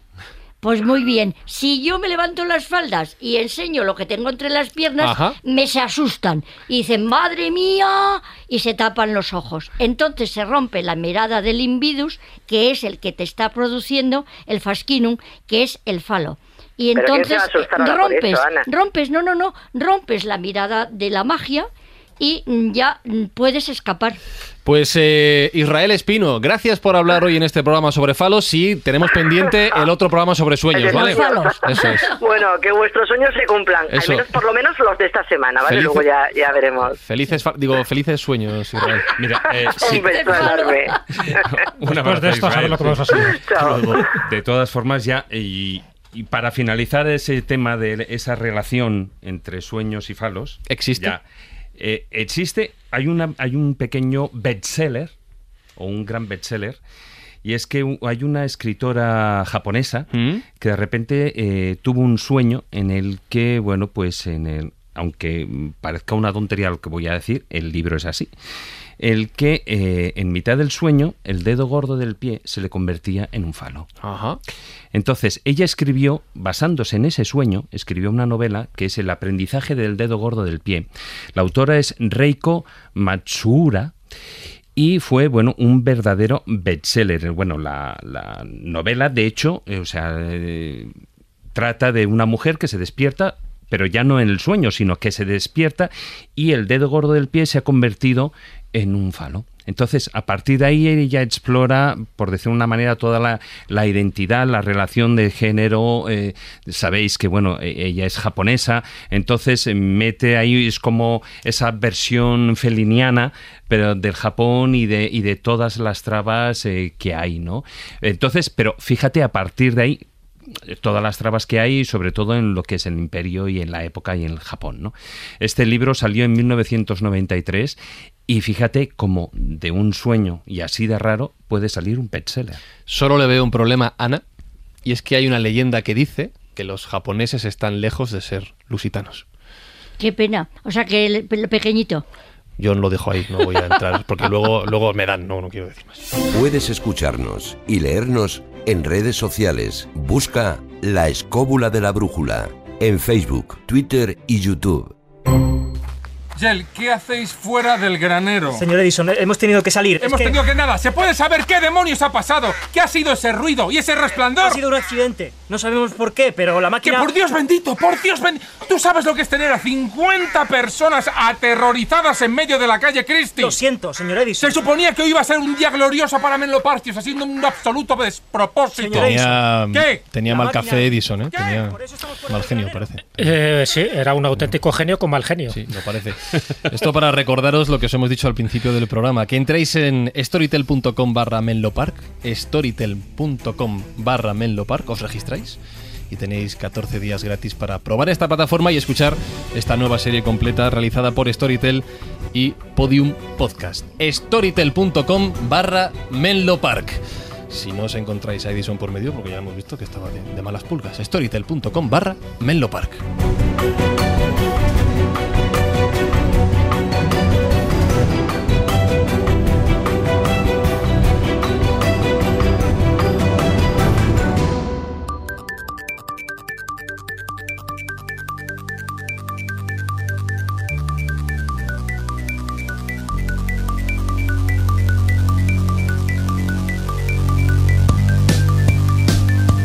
ocurrido lo que tenía que ocurrir.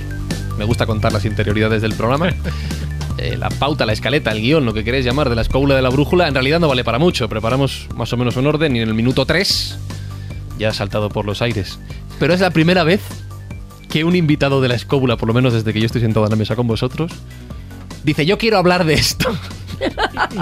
Y a la porra. la lo que- dejan, y me dejan. tose, Ana. claro. Hombre, faltaría más. falta- ¿De qué, de qué quieres hablar, Ana? Pues mira, yo quiero hablar de un tema que me encanta. De todos los que estu- he estudiado están muy bonitos, pero eh, me encanta las puertas del sueño. ¿Y esto qué es? Bueno, pues son las puertas por las que salen los fantasmas del más allá y están representadas en algunos sarcófagos romanos.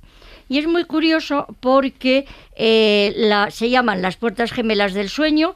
eh, trata de ellas Homero en la Odisea, que habla eh, Penélope de los sueños verdaderos y los sueños falsos, y también lo recoge Virgilio en la Eneida. Y dice que una de las puertas del sueño es de marfil y es engañosa, y otra es de cuerno y por la que salen los sueños verdaderos. Y es muy curioso porque en esos sarcófagos romanos hay uno en el Museo de, mm, del Palacio de los Conservadores, de, es el que yo he metido en el, en el libro, pero hay uno en el Alcázar romano, en el Alcázar de los Reyes Cristianos de Córdoba, hay otro. Y se ve en algunos la puerta de las dos puertas en el sarcófago entreabiertas y en algunos está asonan- eh, asomando un muertecito, pero no en esqueleto, sino personificado, en cu- cubierto de carne, en forma de persona. Eso es uno de los temas que a mí más me ha gustado estudiar y reproducir en relación también con los fantasmas, porque claro, los sueños que salen, esos muertos que salen, son almas que salen del paraíso, vamos, de- del infierno, perdón. ¿Tiene alguna relación estas puestas del sueño que has encontrado en los sarcófagos romanos con esas puestas falsas, por ejemplo, de los sarcófagos egipcios? Mm, la, son mm, sí y no. Es decir, eh, mm, los eh, griegos lo que hacen es mm, divinizarlas. Las divinizan y las ponen como salida de ese más allá. Y sale, pero el- los egipcios lo que hacen es que en toda tumba ponen la puerta para que salga el muerto. Y de hecho lo representan, representan al fantasma en negro, por lo que eh, mm, lo bonito es que cuando se habla de Egipto, jamás se debe decir que eh, son un pueblo obsesionado con la vida, con la muerte, porque lo que estaban obsesionados es con la vida. Es decir, cuando te eh, momificaban, cerraban la tumba y cerraban esa tumba y te daban las fórmulas mágicas y te daban además el libro de los muertos, que es la chuleta, para que no te pierdas en el más allá, aquello se convertía en una juerga porque estaban todos resucitados. Es decir, que no hay muerte.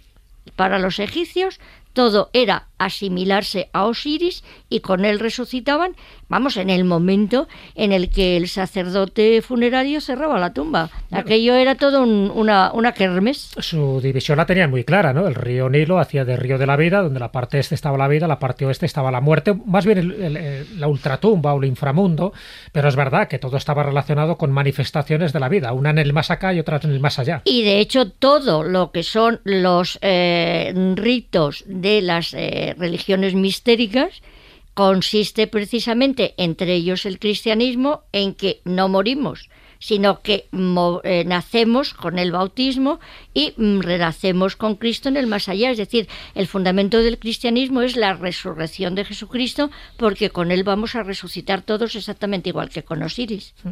Hombre, eso fíjate que me recuerda un poco esa metáfora que ya desde la época de Buda se decía que eh, estamos soñando, que la vida esta, que nosotros pensamos que es tangible, que en fin, que, que controlamos las cosas, en el fondo es un sueño, y que cuando despiertas es cuando te iluminas, es cuando te das cuenta de que realmente todo esto forma parte de una ilusión. La famosa mariposa, ¿verdad? Claro, que no entonces- sabes si estás vivo o estás soñando. Sí, la de Chuan Tzu, ¿no? El Exactamente. que, no- que ha soñado con una mariposa y no sabe si es la mariposa que ha soñado que es Chuan Tzu o viceversa. Y si cuando muramos renacemos en el más allá y despertamos, despertamos a la vida que es la verdadera. Pues digo, que siempre se ha utilizado de metáfora, ¿no? Igual Sí. que también se ha utilizado que esto es una obra de teatro y que por lo tanto, en Mm. fin, cuando se baje el telón eh, nos daremos cuenta que estamos Que es con lo que juega papel. Calderón con Segismundo. Y que me imagino que es el engaño, homenaje que le haces en tu, en tu obra, ¿no? En los Sí. sueños, sueños son. Los sueños, sueños son porque, claro, dices, ¿qué, qué soy? ¿Lo que sueño o lo que veo? Mm, ¿Soy mm, de verdad cuando estoy soñando o tengo este sueño cuando he despertado? Por eso me extraña mucho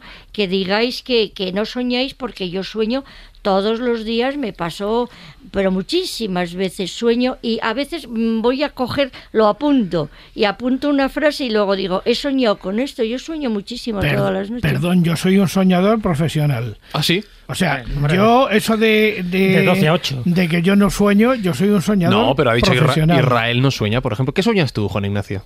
Pues mira, yo tengo una serie de sueños recurrentes Ajá. que suelen suceder con cierta frecuencia. Hay dos fundamentales que se producen con cierta frecuencia, mm, aparte de otras... eh, Sí, estos dos principales. Como los famosos sueños de persecución y cosas así. Eh, sueño fundamentalmente con dos cosas. Primero, con que voy volando entre ruinas. Te pega, ¿vale? La Voy parte vol- arqueológica te pega. Te pega. Voy volando entre ruinas de ciudades y cosas así. Y otro eh, de los sueños recurrentes que tengo es el en el que sueño con desastres. O sea, eh, de repente en el cielo aparecen una serie de naves y aparecen una serie de cosas y tal que de repente estallan y entonces cuando llegan al suelo y explotan y tal, yo no sé qué hacer, si salir corriendo Tienes que o qué esquivarlo. hacerlo. Claro. Sí. Ay, eso me recuerda una cosa. No te, no te he preguntado al principio del programa cómo estás hoy. ¿Cómo estás hoy? Magullao.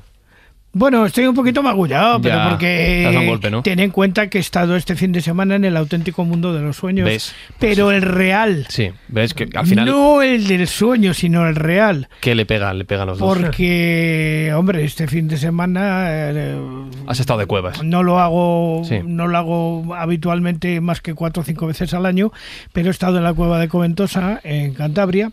Y te puedo asegurar que lo que se ve allí debajo sí que es un mundo onírico absoluto. Ahí te das cuenta como la Tierra, eh, por dentro, en esos huecos eh, que hay y tal, genera unas formas absolutamente alucinadas que han tardado millones de años en hacerse a base de gotita, gotita, gotita, Y- Y, gotita. con todo esto que está, que está explicando, hizo la cueva, salió de la cueva, Sí, y disfrutó la entonces, cueva. y entonces resbalé y me pegué un toñazo en una costilla y la tengo hecho Con lo, con lo cual se demuestra que la conexión entre los sueños y el mundo real es cierta. A Juan Ignacio le pega el navegar entre ruinas y a Juan Ignacio le pega el tratar de evitar el pegarse un costalazo en sueños. A mí me pasó, luego os lo cuento.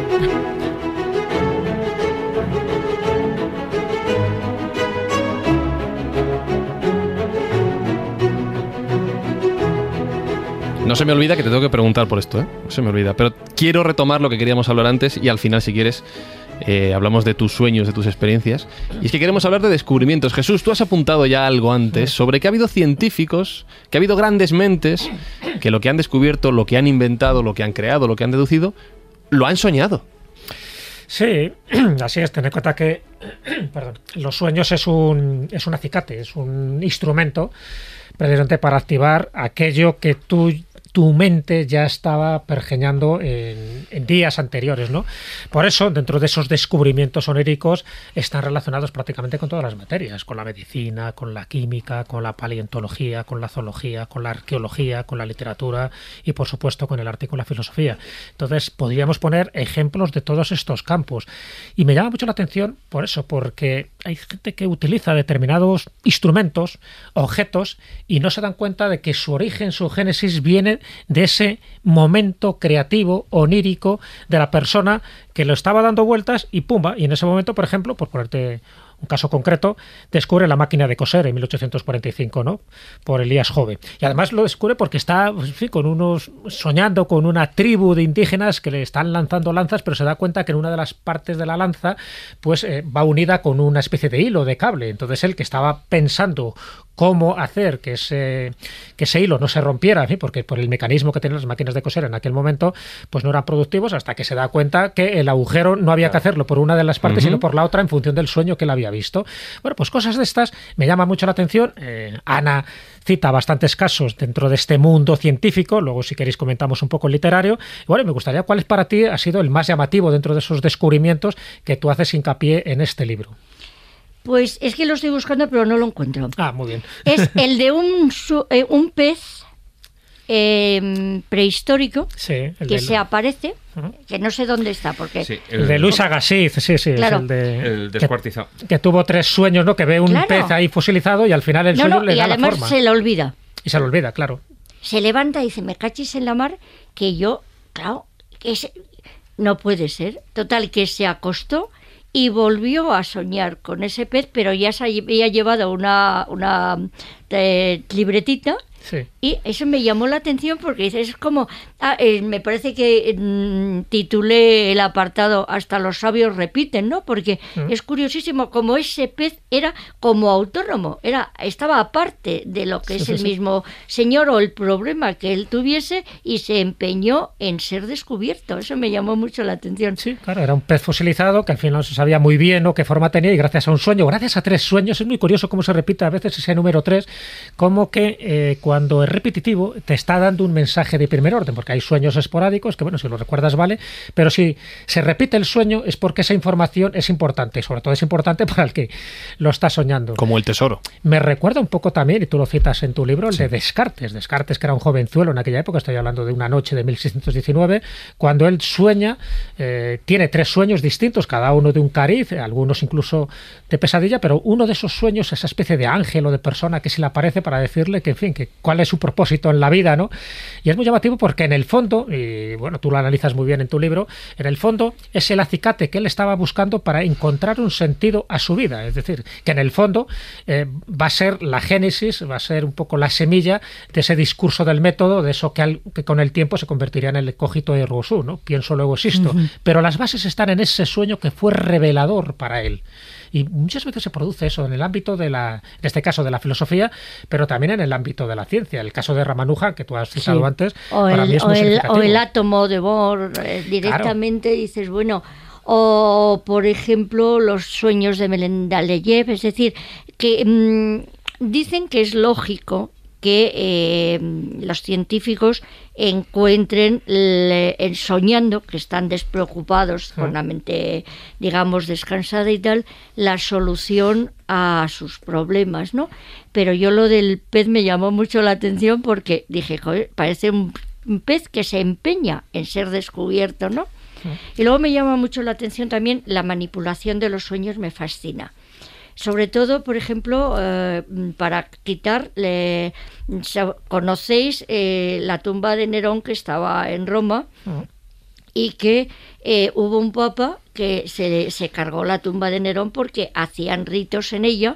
Ah. y aparecían fantasmas, aparecía el fantasma de Nerón y luego encima han construido la iglesia de Santa María del Popolo Sí. y en el intradós de la, del altar central están las plaquitas doradas que son eh, escayola sobre dorada en el cual está esa leyenda. Claro, el Papa tuvo que justificarlo para quitar ese eh, rito pagano y esa creencia pagana que duraba hasta la Edad Media, tuvo que decir que se le había aparecido la Virgen. Claro, porque si no, no puedes erradicar.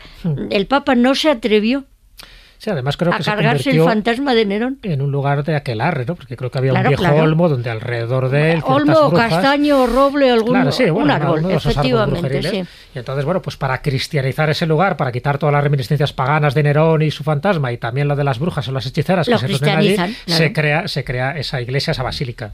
claro. Pero el, el Papa lo justifica en sueños. Es decir, no dice yo como soy el Papa, no, no, no.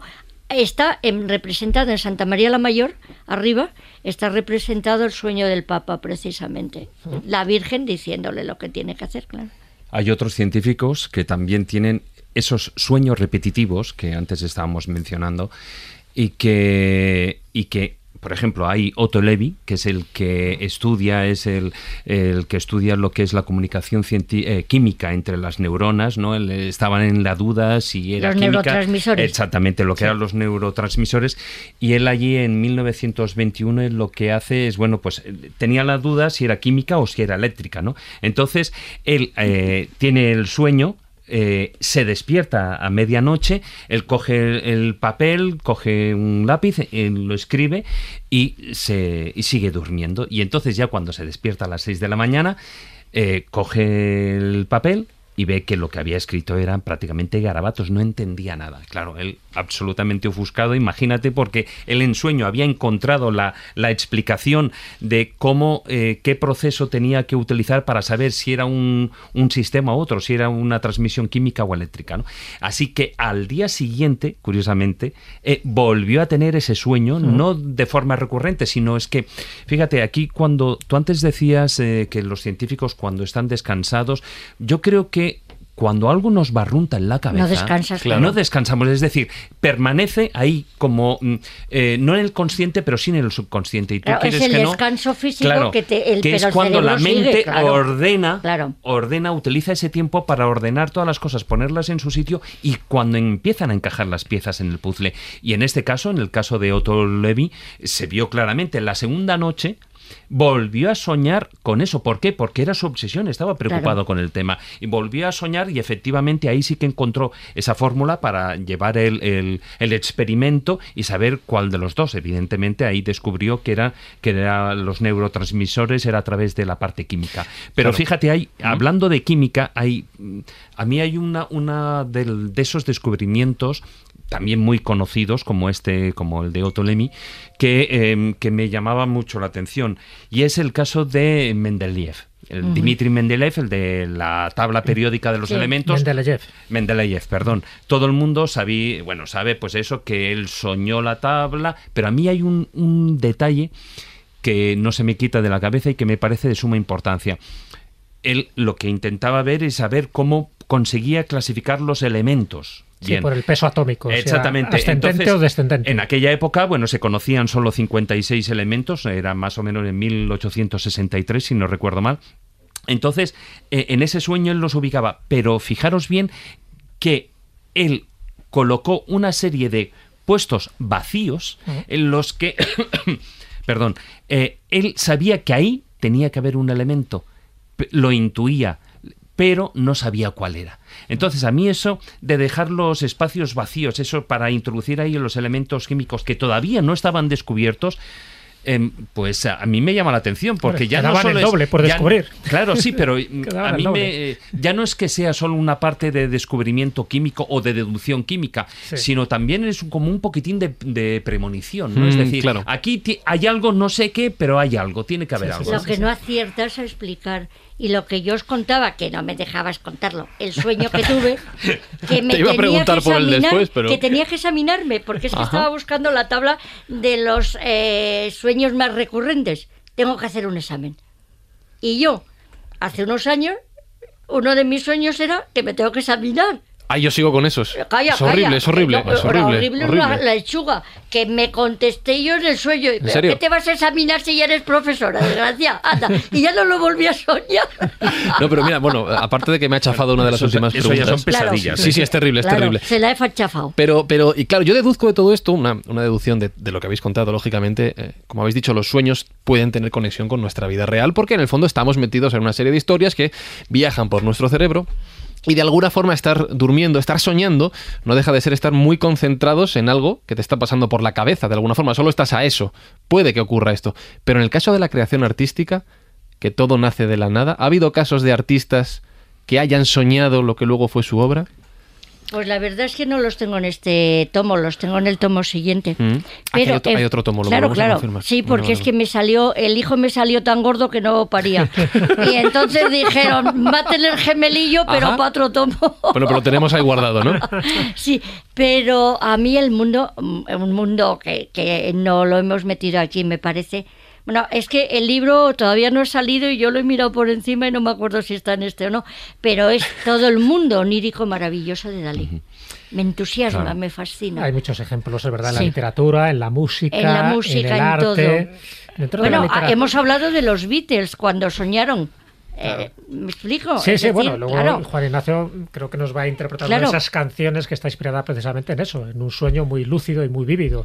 Pero hay un caso que tú mencionas que me parece muy representativo, que forma parte de la literatura y que, y que no es demasiado conocido y le da credibilidad un coetáneo suyo. Estoy hablando del caso de Dante. Dante, sabéis que muere en Rávena en 1321 y ahí los trece últimos cantos de la Divina Comedia que se correspondían al paraíso pues no aparecen por ninguna parte y es una pena porque bueno, era Mm. un libro que se publicaba por fascículos en aquel momento y todo el mundo estaba esperando el desenlace final, esos trece últimos cantos. Bueno, se muere, se muere Dante y esos trece cantos no aparecen. Los hijos lo buscan, lo rebuscan y nada, y lo dan ya por perdido al cabo de unos meses. Y ocho meses después del fallecimiento es muy interesante porque lo cuenta Boccaccio. La primera biografía que hay de Dante está hecha por un coetáneo suyo. Boccaccio Ujú. probablemente no le gustaban mucho esas veleidades fantasmagóricas, pero cuenta que ocho meses después se aparece el espíritu de Dante a su hijo menor, a Jacobo, y entonces le dice un poco así como, bueno, ¿qué pasa? ¿Que sois tan inútiles que no encontráis los trece últimos cantos que se van a enmohecer y se van a destruir?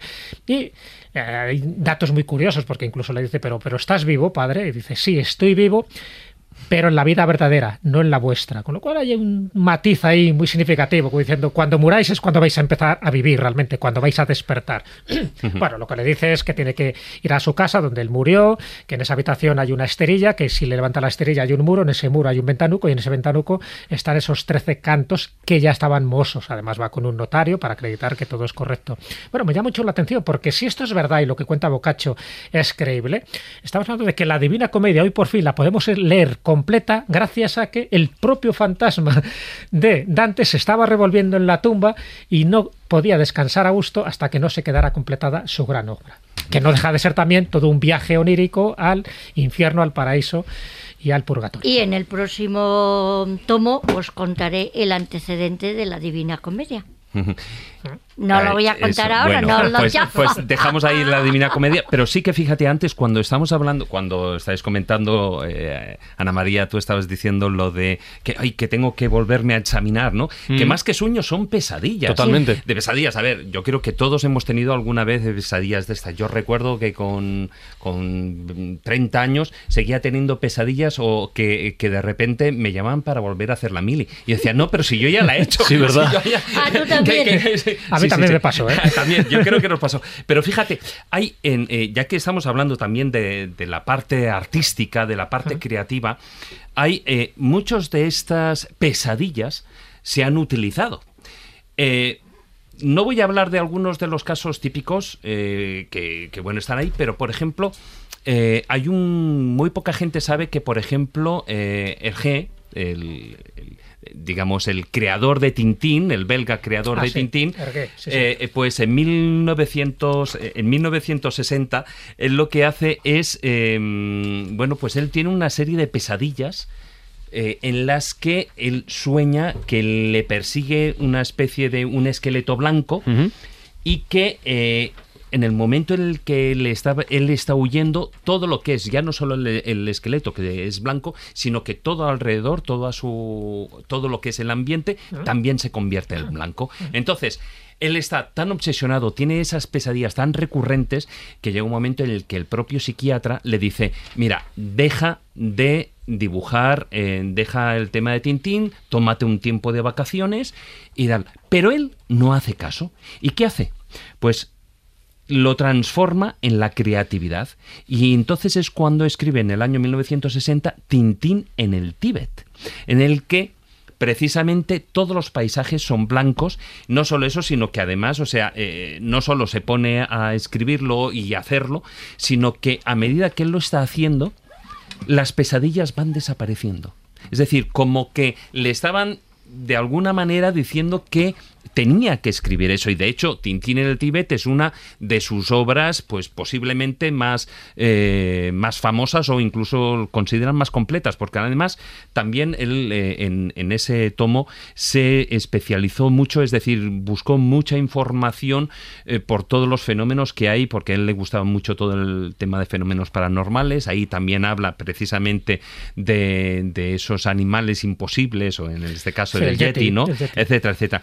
pero hay muchos que han, que han venido a utilizar. Uno de los más famosos, pues es Stephen King. Stephen King, que él siempre ha dicho que mm, de sus sueños y sobre todo más que de los sueños de sus pesadillas sacaban los temas para los próximos libros y eso los tenemos en Sam Lem Sloat o en Misery por ejemplo también Claro, también, pero eso no fue el Stephen King. pero te quiero decir Mary Shelley también tuvo claro, y, eh, Alicia en el País de las Maravillas. De Carol también. Y luego uno de los que no hemos metido en este tomo, que es todo el apéndice de las películas de sueños y en sueños. Pues mira, de películas hablaremos en un minuto, pero quiero decir que tengo un poco los pelos de punta desde que habéis mencionado lo de soñar con examinarse. Yo lo sí me sigue ocurriendo que sueño que me examino del último día de carrera, sueño que tengo que entregar el trabajo final de carrera, sueño que me examino con eh, la selectividad también y sueño además yo odiaba, habéis mencionado la tabla periódica, odiaba, odiaba las asignaturas de ciencia, sueño que me examino con, con eso.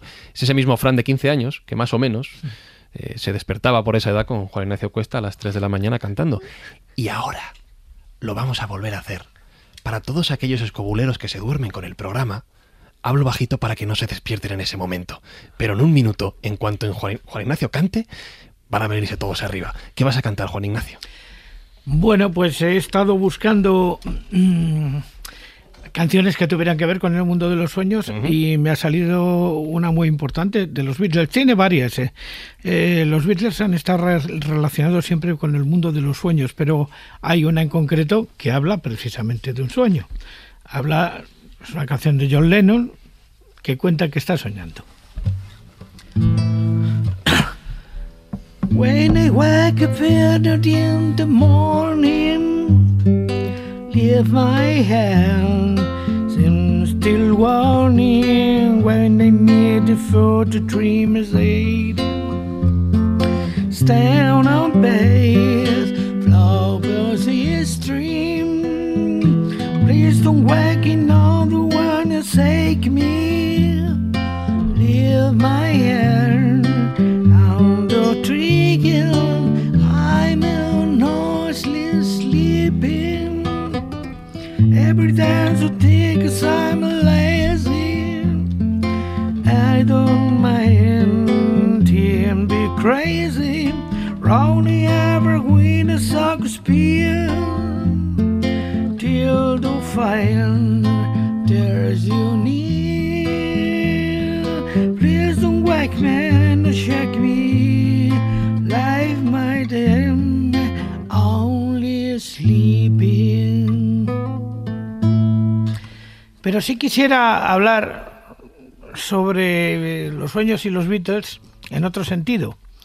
Canciones ya no que hablan de sueños, sino que fueron inspiradas por un sueño. Y posiblemente la canción que fue inspirada por un sueño, la más importante de toda la historia de los Beatles, eh, se le ocurrió a Paul McCartney después de haber estado durmiendo.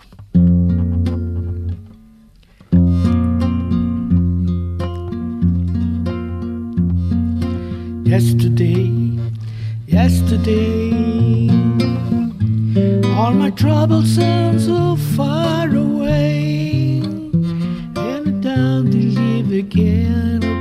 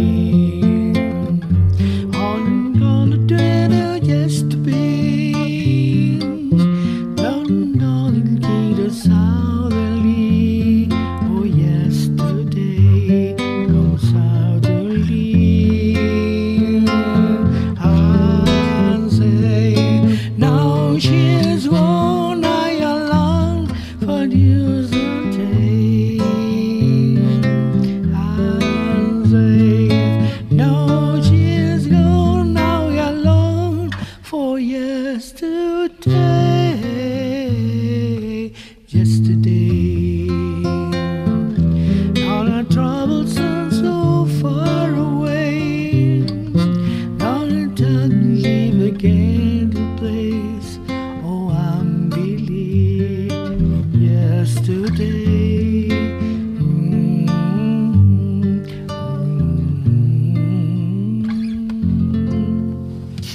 Iba, iba a decir que, que ahora que estamos todos despiertos podemos continuar, pero has estado bajito, ¿eh? Has dos canciones muy tranquilas, ¿eh?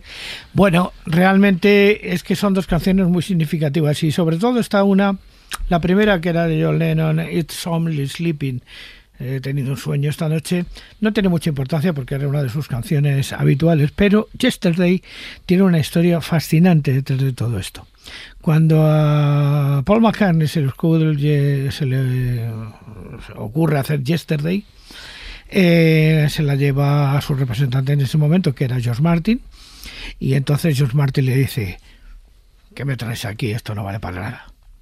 Anda, déjala ahí, ya la metemos en una cara B dentro de muchos años y tal y cual.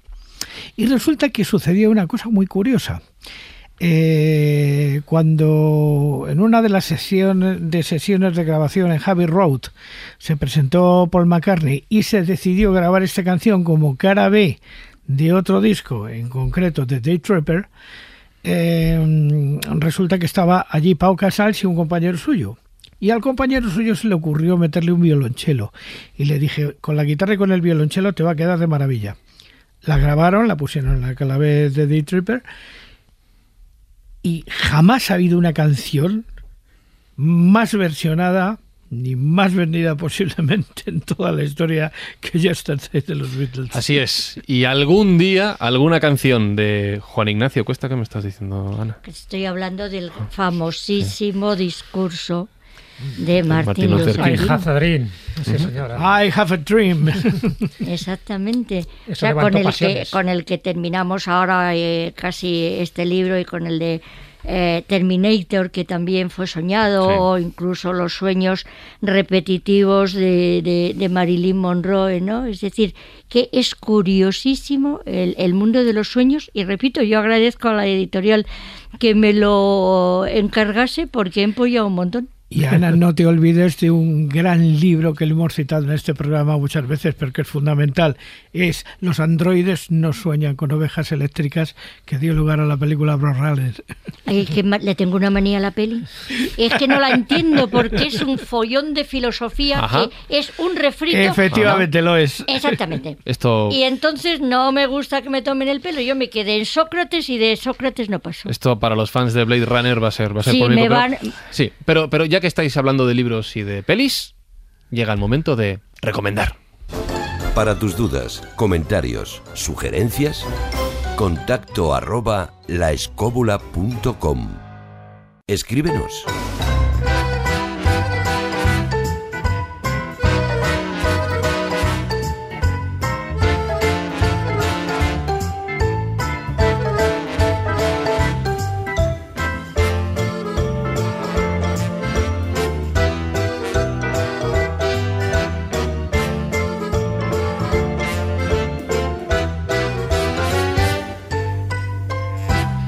Vamos a lo de recomendar. eh, Ana, te cuento, la sección en la que nos adentramos ahora va sobre recomendar libros, películas, obras, lo que sea, que los oyentes puedan consultar para seguir profundizando en el tema de hoy. Juan Ignacio, tú estabas con un par de ellas. ¿Alguna más que se te ocurra? ¿Alguna recomendación más en mente? ¿Recomendación de Sí, libros? lo que sea. Por supuesto. A ver. Tengo algo verdaderamente maravilloso. El ciclo de aventuras oníricas de Randall Carter de Howard Phillips Lovecraft. Una auténtica joya de la literatura mundial. Ahí los viajes del soñador, eh, digamos, profesional que fue Lovecraft se meten en unos mundos absolutamente oníricos, prácticamente de lo que llamaríamos la cultura hippie, la cultura psicodélica. Gran libro que tuvo mucho predicamento en su tiempo y lo seguirá teniendo a, partir, a través del tiempo. David Sentinella. Mira que ya he mencionado algunos. eh, Vamos, para que los que le gusten las cosas tranquilas, pues voy a, a- a citar tres o cuatro, algunos ya los he dicho, pero que son inspirados en sueños. He dicho Tintín en el Tíbet, que es mm, esa novela gráfica, ¿no? Que merece la pena. Eh, luego hay quien quiera pasar un poquitín de miedo, bueno, pues tiene las opciones de Stephen King, tanto de Salem Slot, Misery o It, por ejemplo, la última recientemente también hecha en el cine. Eh, Anne Rice, bueno, pues tiene también, por ejemplo, entrevista con un vampiro, la creó a partir de un sueño. Eh, quien quiera algo más suave, bueno, pues o para temas infantiles también los hay. Por ejemplo, Stuart Little. Stuart Little, ese pequeño ratoncito eh, que es eh, como el hermano mayor, es, es el hijo de la casa, ¿no? Y, Pues eh, fue un sueño que tuvo eh, autor White, E.B. White, y por supuesto, como no, eh, J.K. Rowling. También. Todos, lo Hombre. que es la idea de Harry Potter es toda en un sueño que viene eh, en, un, Estoy- en un viaje en tren. Es que me estoy acordando de, de amigo del programa, amigo Pepintre. tiene una frase que me gusta mucho que es: El ser humano da lo mejor de sí mismo cuando está durmiendo. Y es que es verdad, es verdad, es verdad. Jesús Callejo. Recomiendo dos. Uno es el libro de sueños de Jorge Luis Borges, un libro imprescindible donde menciona más de 100 textos y donde el leitmotiv, el denominador común que tiene todos esos textos es que los sueños es el género literario más antiguo y más complejo de la historia. Entonces es una buena fuente para suministrar argumentos. Y el otro, por tirar un poco por nuestro país, los sueños y discursos de Quevedo. Quevedo soñó muchísimo, muchos de Es esos un sueños.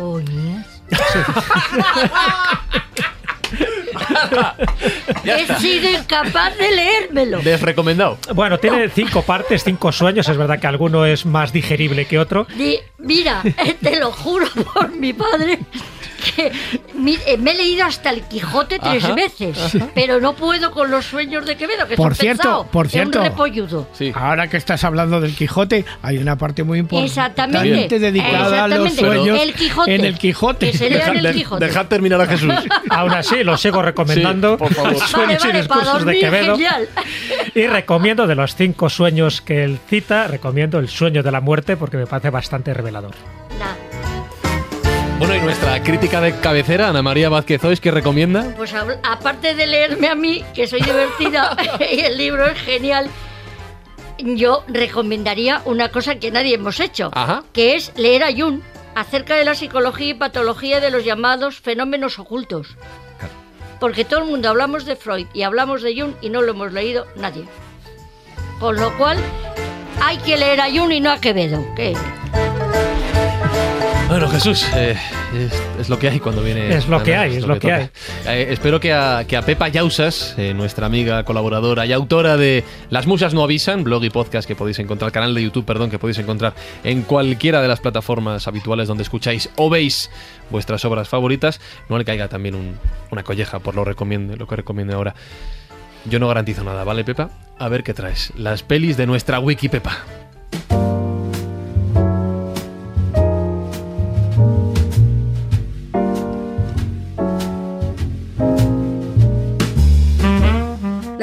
Mi lista va a ser Los sueños de Akira Kurosawa, un indispensable del año 1990, una película preciosa compuesta por ocho cortometrajes que reflejan los cambios experimentados por Japón a lo largo de un siglo.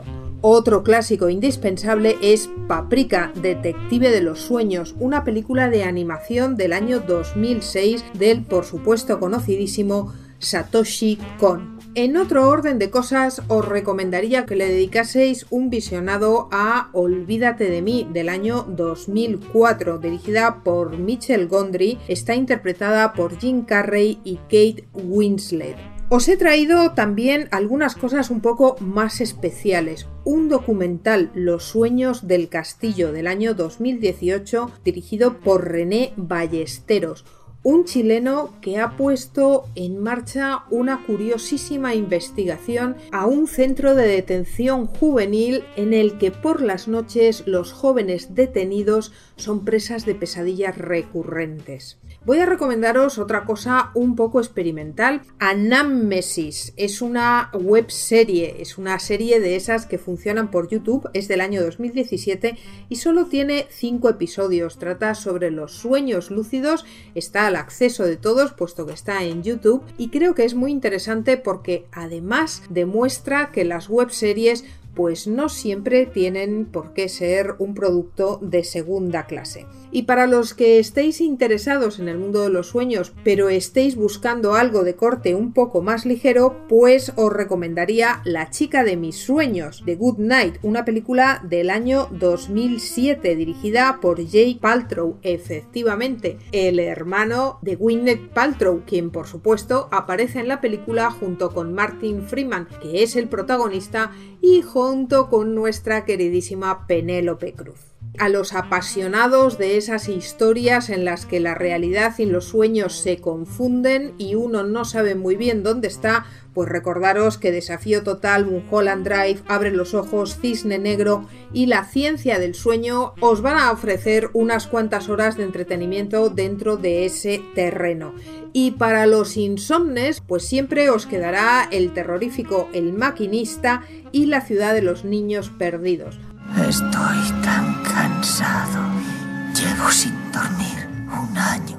Antes de marcharme, dejaros en los bonus un clásico del año 2001, Walking Life. Es una película de animación para adultos, Dream is Destiny. El sueño es el destino. Es una película para filosofar, para tener una buena charla con los amigos sobre la vida, los sueños y todo lo demás. Sed buenos y hoy me despido de vosotros con una frase de poeta. Quien no tenga sueños, que se prepare para tener dueños.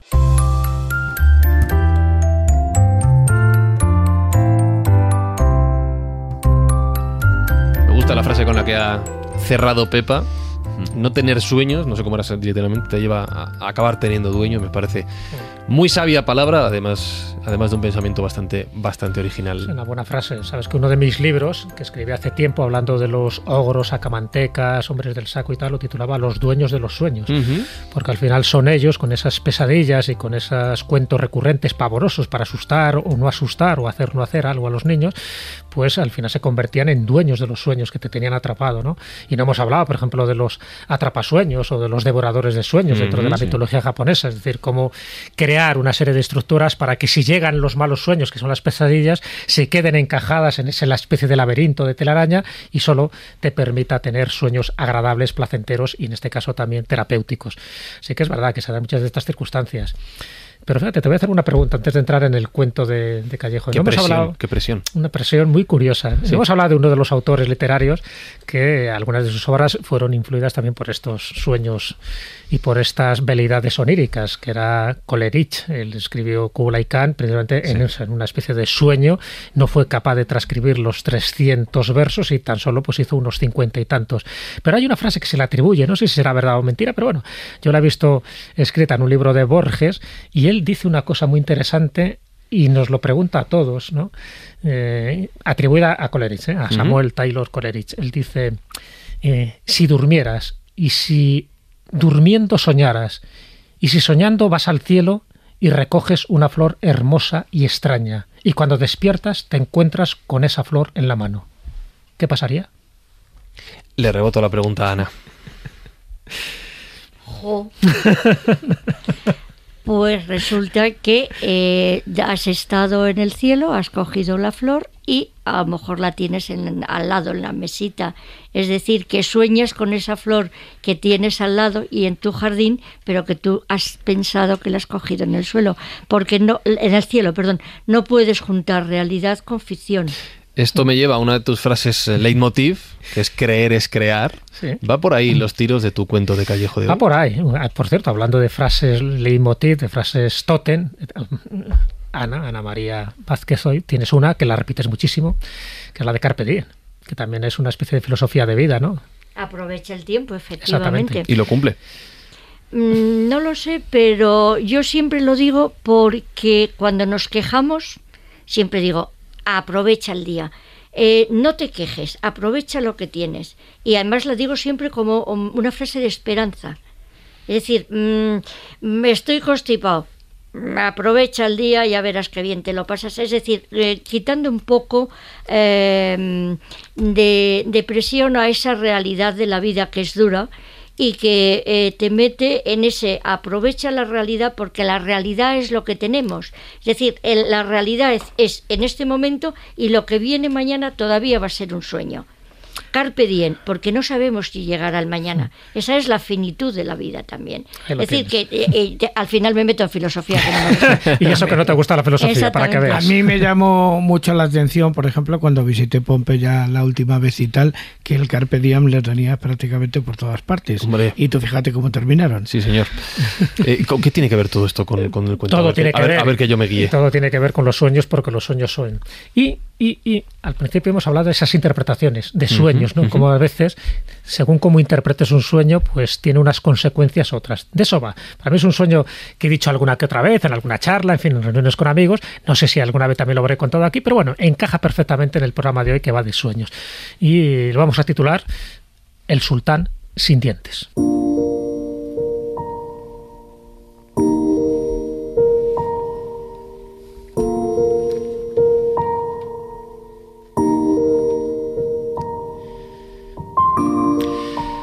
Resulta que un buen día, más bien habría que decir una buena noche, el sultán soñó, más bien tuvo una pesadilla, que todos sus dientes se le caían. Él sabía que eso significaba algo, así que llamó a su consejero, se lo contó y su consejero dice, bueno, yo no sé interpretar ese sueño de por qué se le cae majestad sus dientes, pero conozco a un par de intérpretes de estos sueños. Yo les hago llamar y que se lo interpreten. Efectivamente, era la comedia del palacio. Llegan estos dos oniromantes, estos dos intérpretes de sueño, y ven como uno pasa por su cuarto reservado, donde le cuenta el sueño, y automáticamente, nada a salir, es ejecutado. Pasa el segundo intérprete del sueño, pasa un rato, una espera angustiosa, y cuando sale es agasajado con muchas monedas de oro. Y una de las personas que está viendo esto, el resultado final de estos dos intérpretes de sueño, le pregunta al consejero, ¿qué ha pasado? ¿Qué ha pasado? ¿Por qué uno ha muerto y por qué el otro ahora es inmensamente rico? Dice, pues lo que ha pasado es que a los dos les dijo cuál era su pesadilla, que se le habían caído todos los dientes. Y el primero le dijo, Majestad, esto significa que todos sus parientes van a morir uno tras otro. No le gustó la respuesta y inmediatamente murió ejecutado. El segundo le dijo lo mismo el sultán, pero la interpretación que le dio es, Majestad, esto significa que usted va a sobrevivir a todos sus parientes. Dice, ¿ves cómo es muy importante la forma de decirlo y la forma de comunicar un mensaje?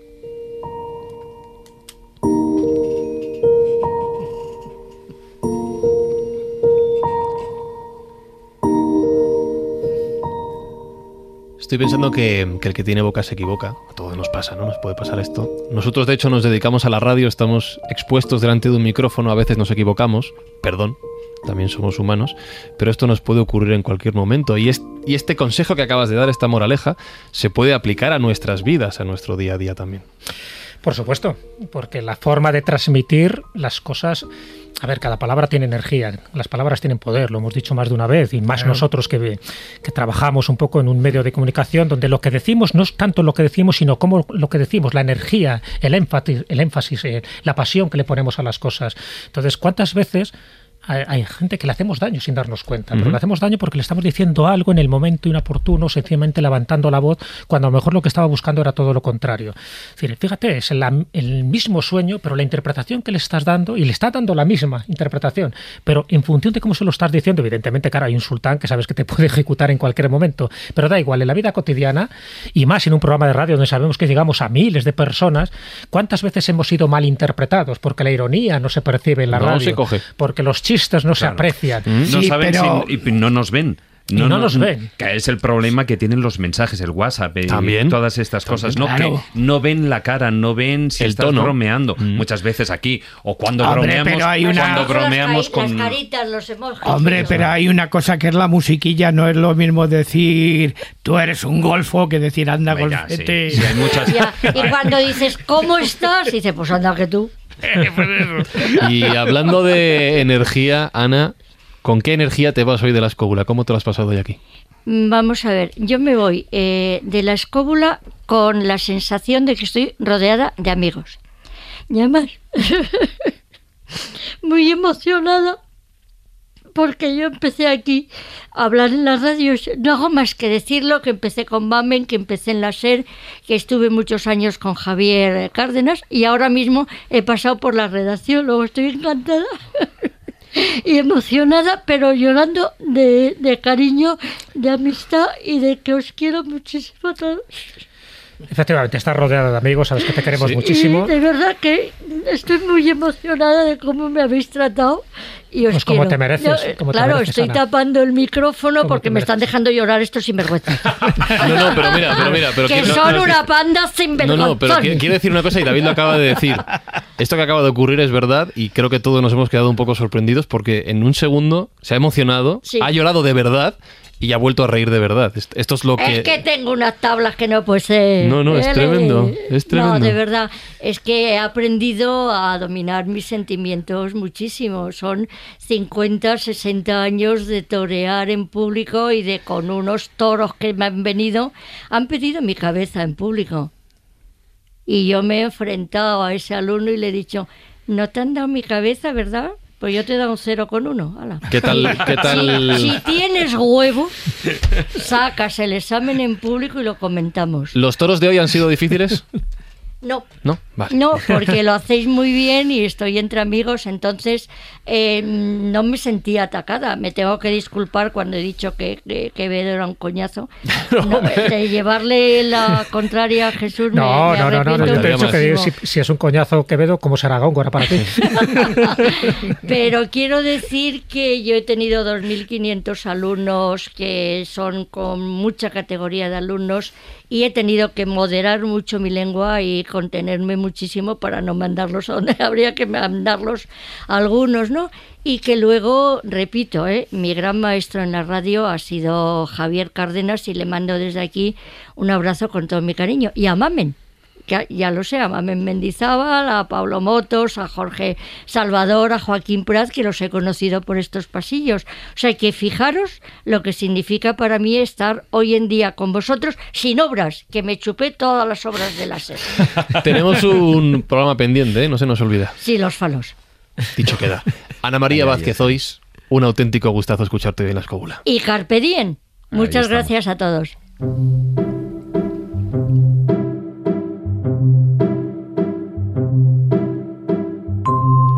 Nos vamos a marchar sin hacer mucho ruido. Por esos oyentes que se hayan colado en la cama con nosotros y que hayan quedado dormidos para no despertarles. Después de algunas palabras ya se habrán sí, despertado. después de ¿eh? algunas cosas. Y, si- y si- y si os habéis despertado, nada. Nos despedimos bajito, ¿vale? Y os volvéis a dormir. Juan Ignacio Cuesta, espero que te mejores porque te veo que no llegas al final. Esta tos me preocupa. No, pero mm, he recibido una buena lección de optimismo esta noche. ¿Te, te ha gustado el programa? Sí, Felices sueños. Gracias. David Sentinella, ya lo he dicho, felices sueños. Eh, Felices sueños y encantados de tener de nuevo aquí a Ana María, genio y figura. Por supuesto que sí. Jesús Callejo, que descanses bien. Muchas gracias. Me despido, fíjate, en consonancia con ese carpe diem de Ana y mencionando a nuestro querido Jun. Él decía que una vida no vivida es una enfermedad de la que puedes morir. Por lo tanto, aplicámonos el consejo. A Pablo Isasa y a Geray Martínez no les deseo felices sueños porque ellos no se van a acostar. Pablo se va de fiesta, que ya me lo conozco, y Geray Martínez sé que va a estar varias horas escuchando la radio porque le gusta, le gusta mucho lo que hace un servidor. Fran quizá sí, porque es lo que más me gusta en la vida. Tengo que reconocerlo, dormir y, y hacer radio. Es vicio, eso es, es vicio. Entonces yo... ¿Y, ¿Y, las dos cosas a la vez? Oh, eso es maravilloso, eso es maravilloso. Así que seguid haciéndolo durante muchos años, escobuleros, y cuando queráis, aquí nos encontraréis para ello. Abrazos de Fran y Zuzquiza y la semana que viene nos volvemos a acostar juntos. Chao.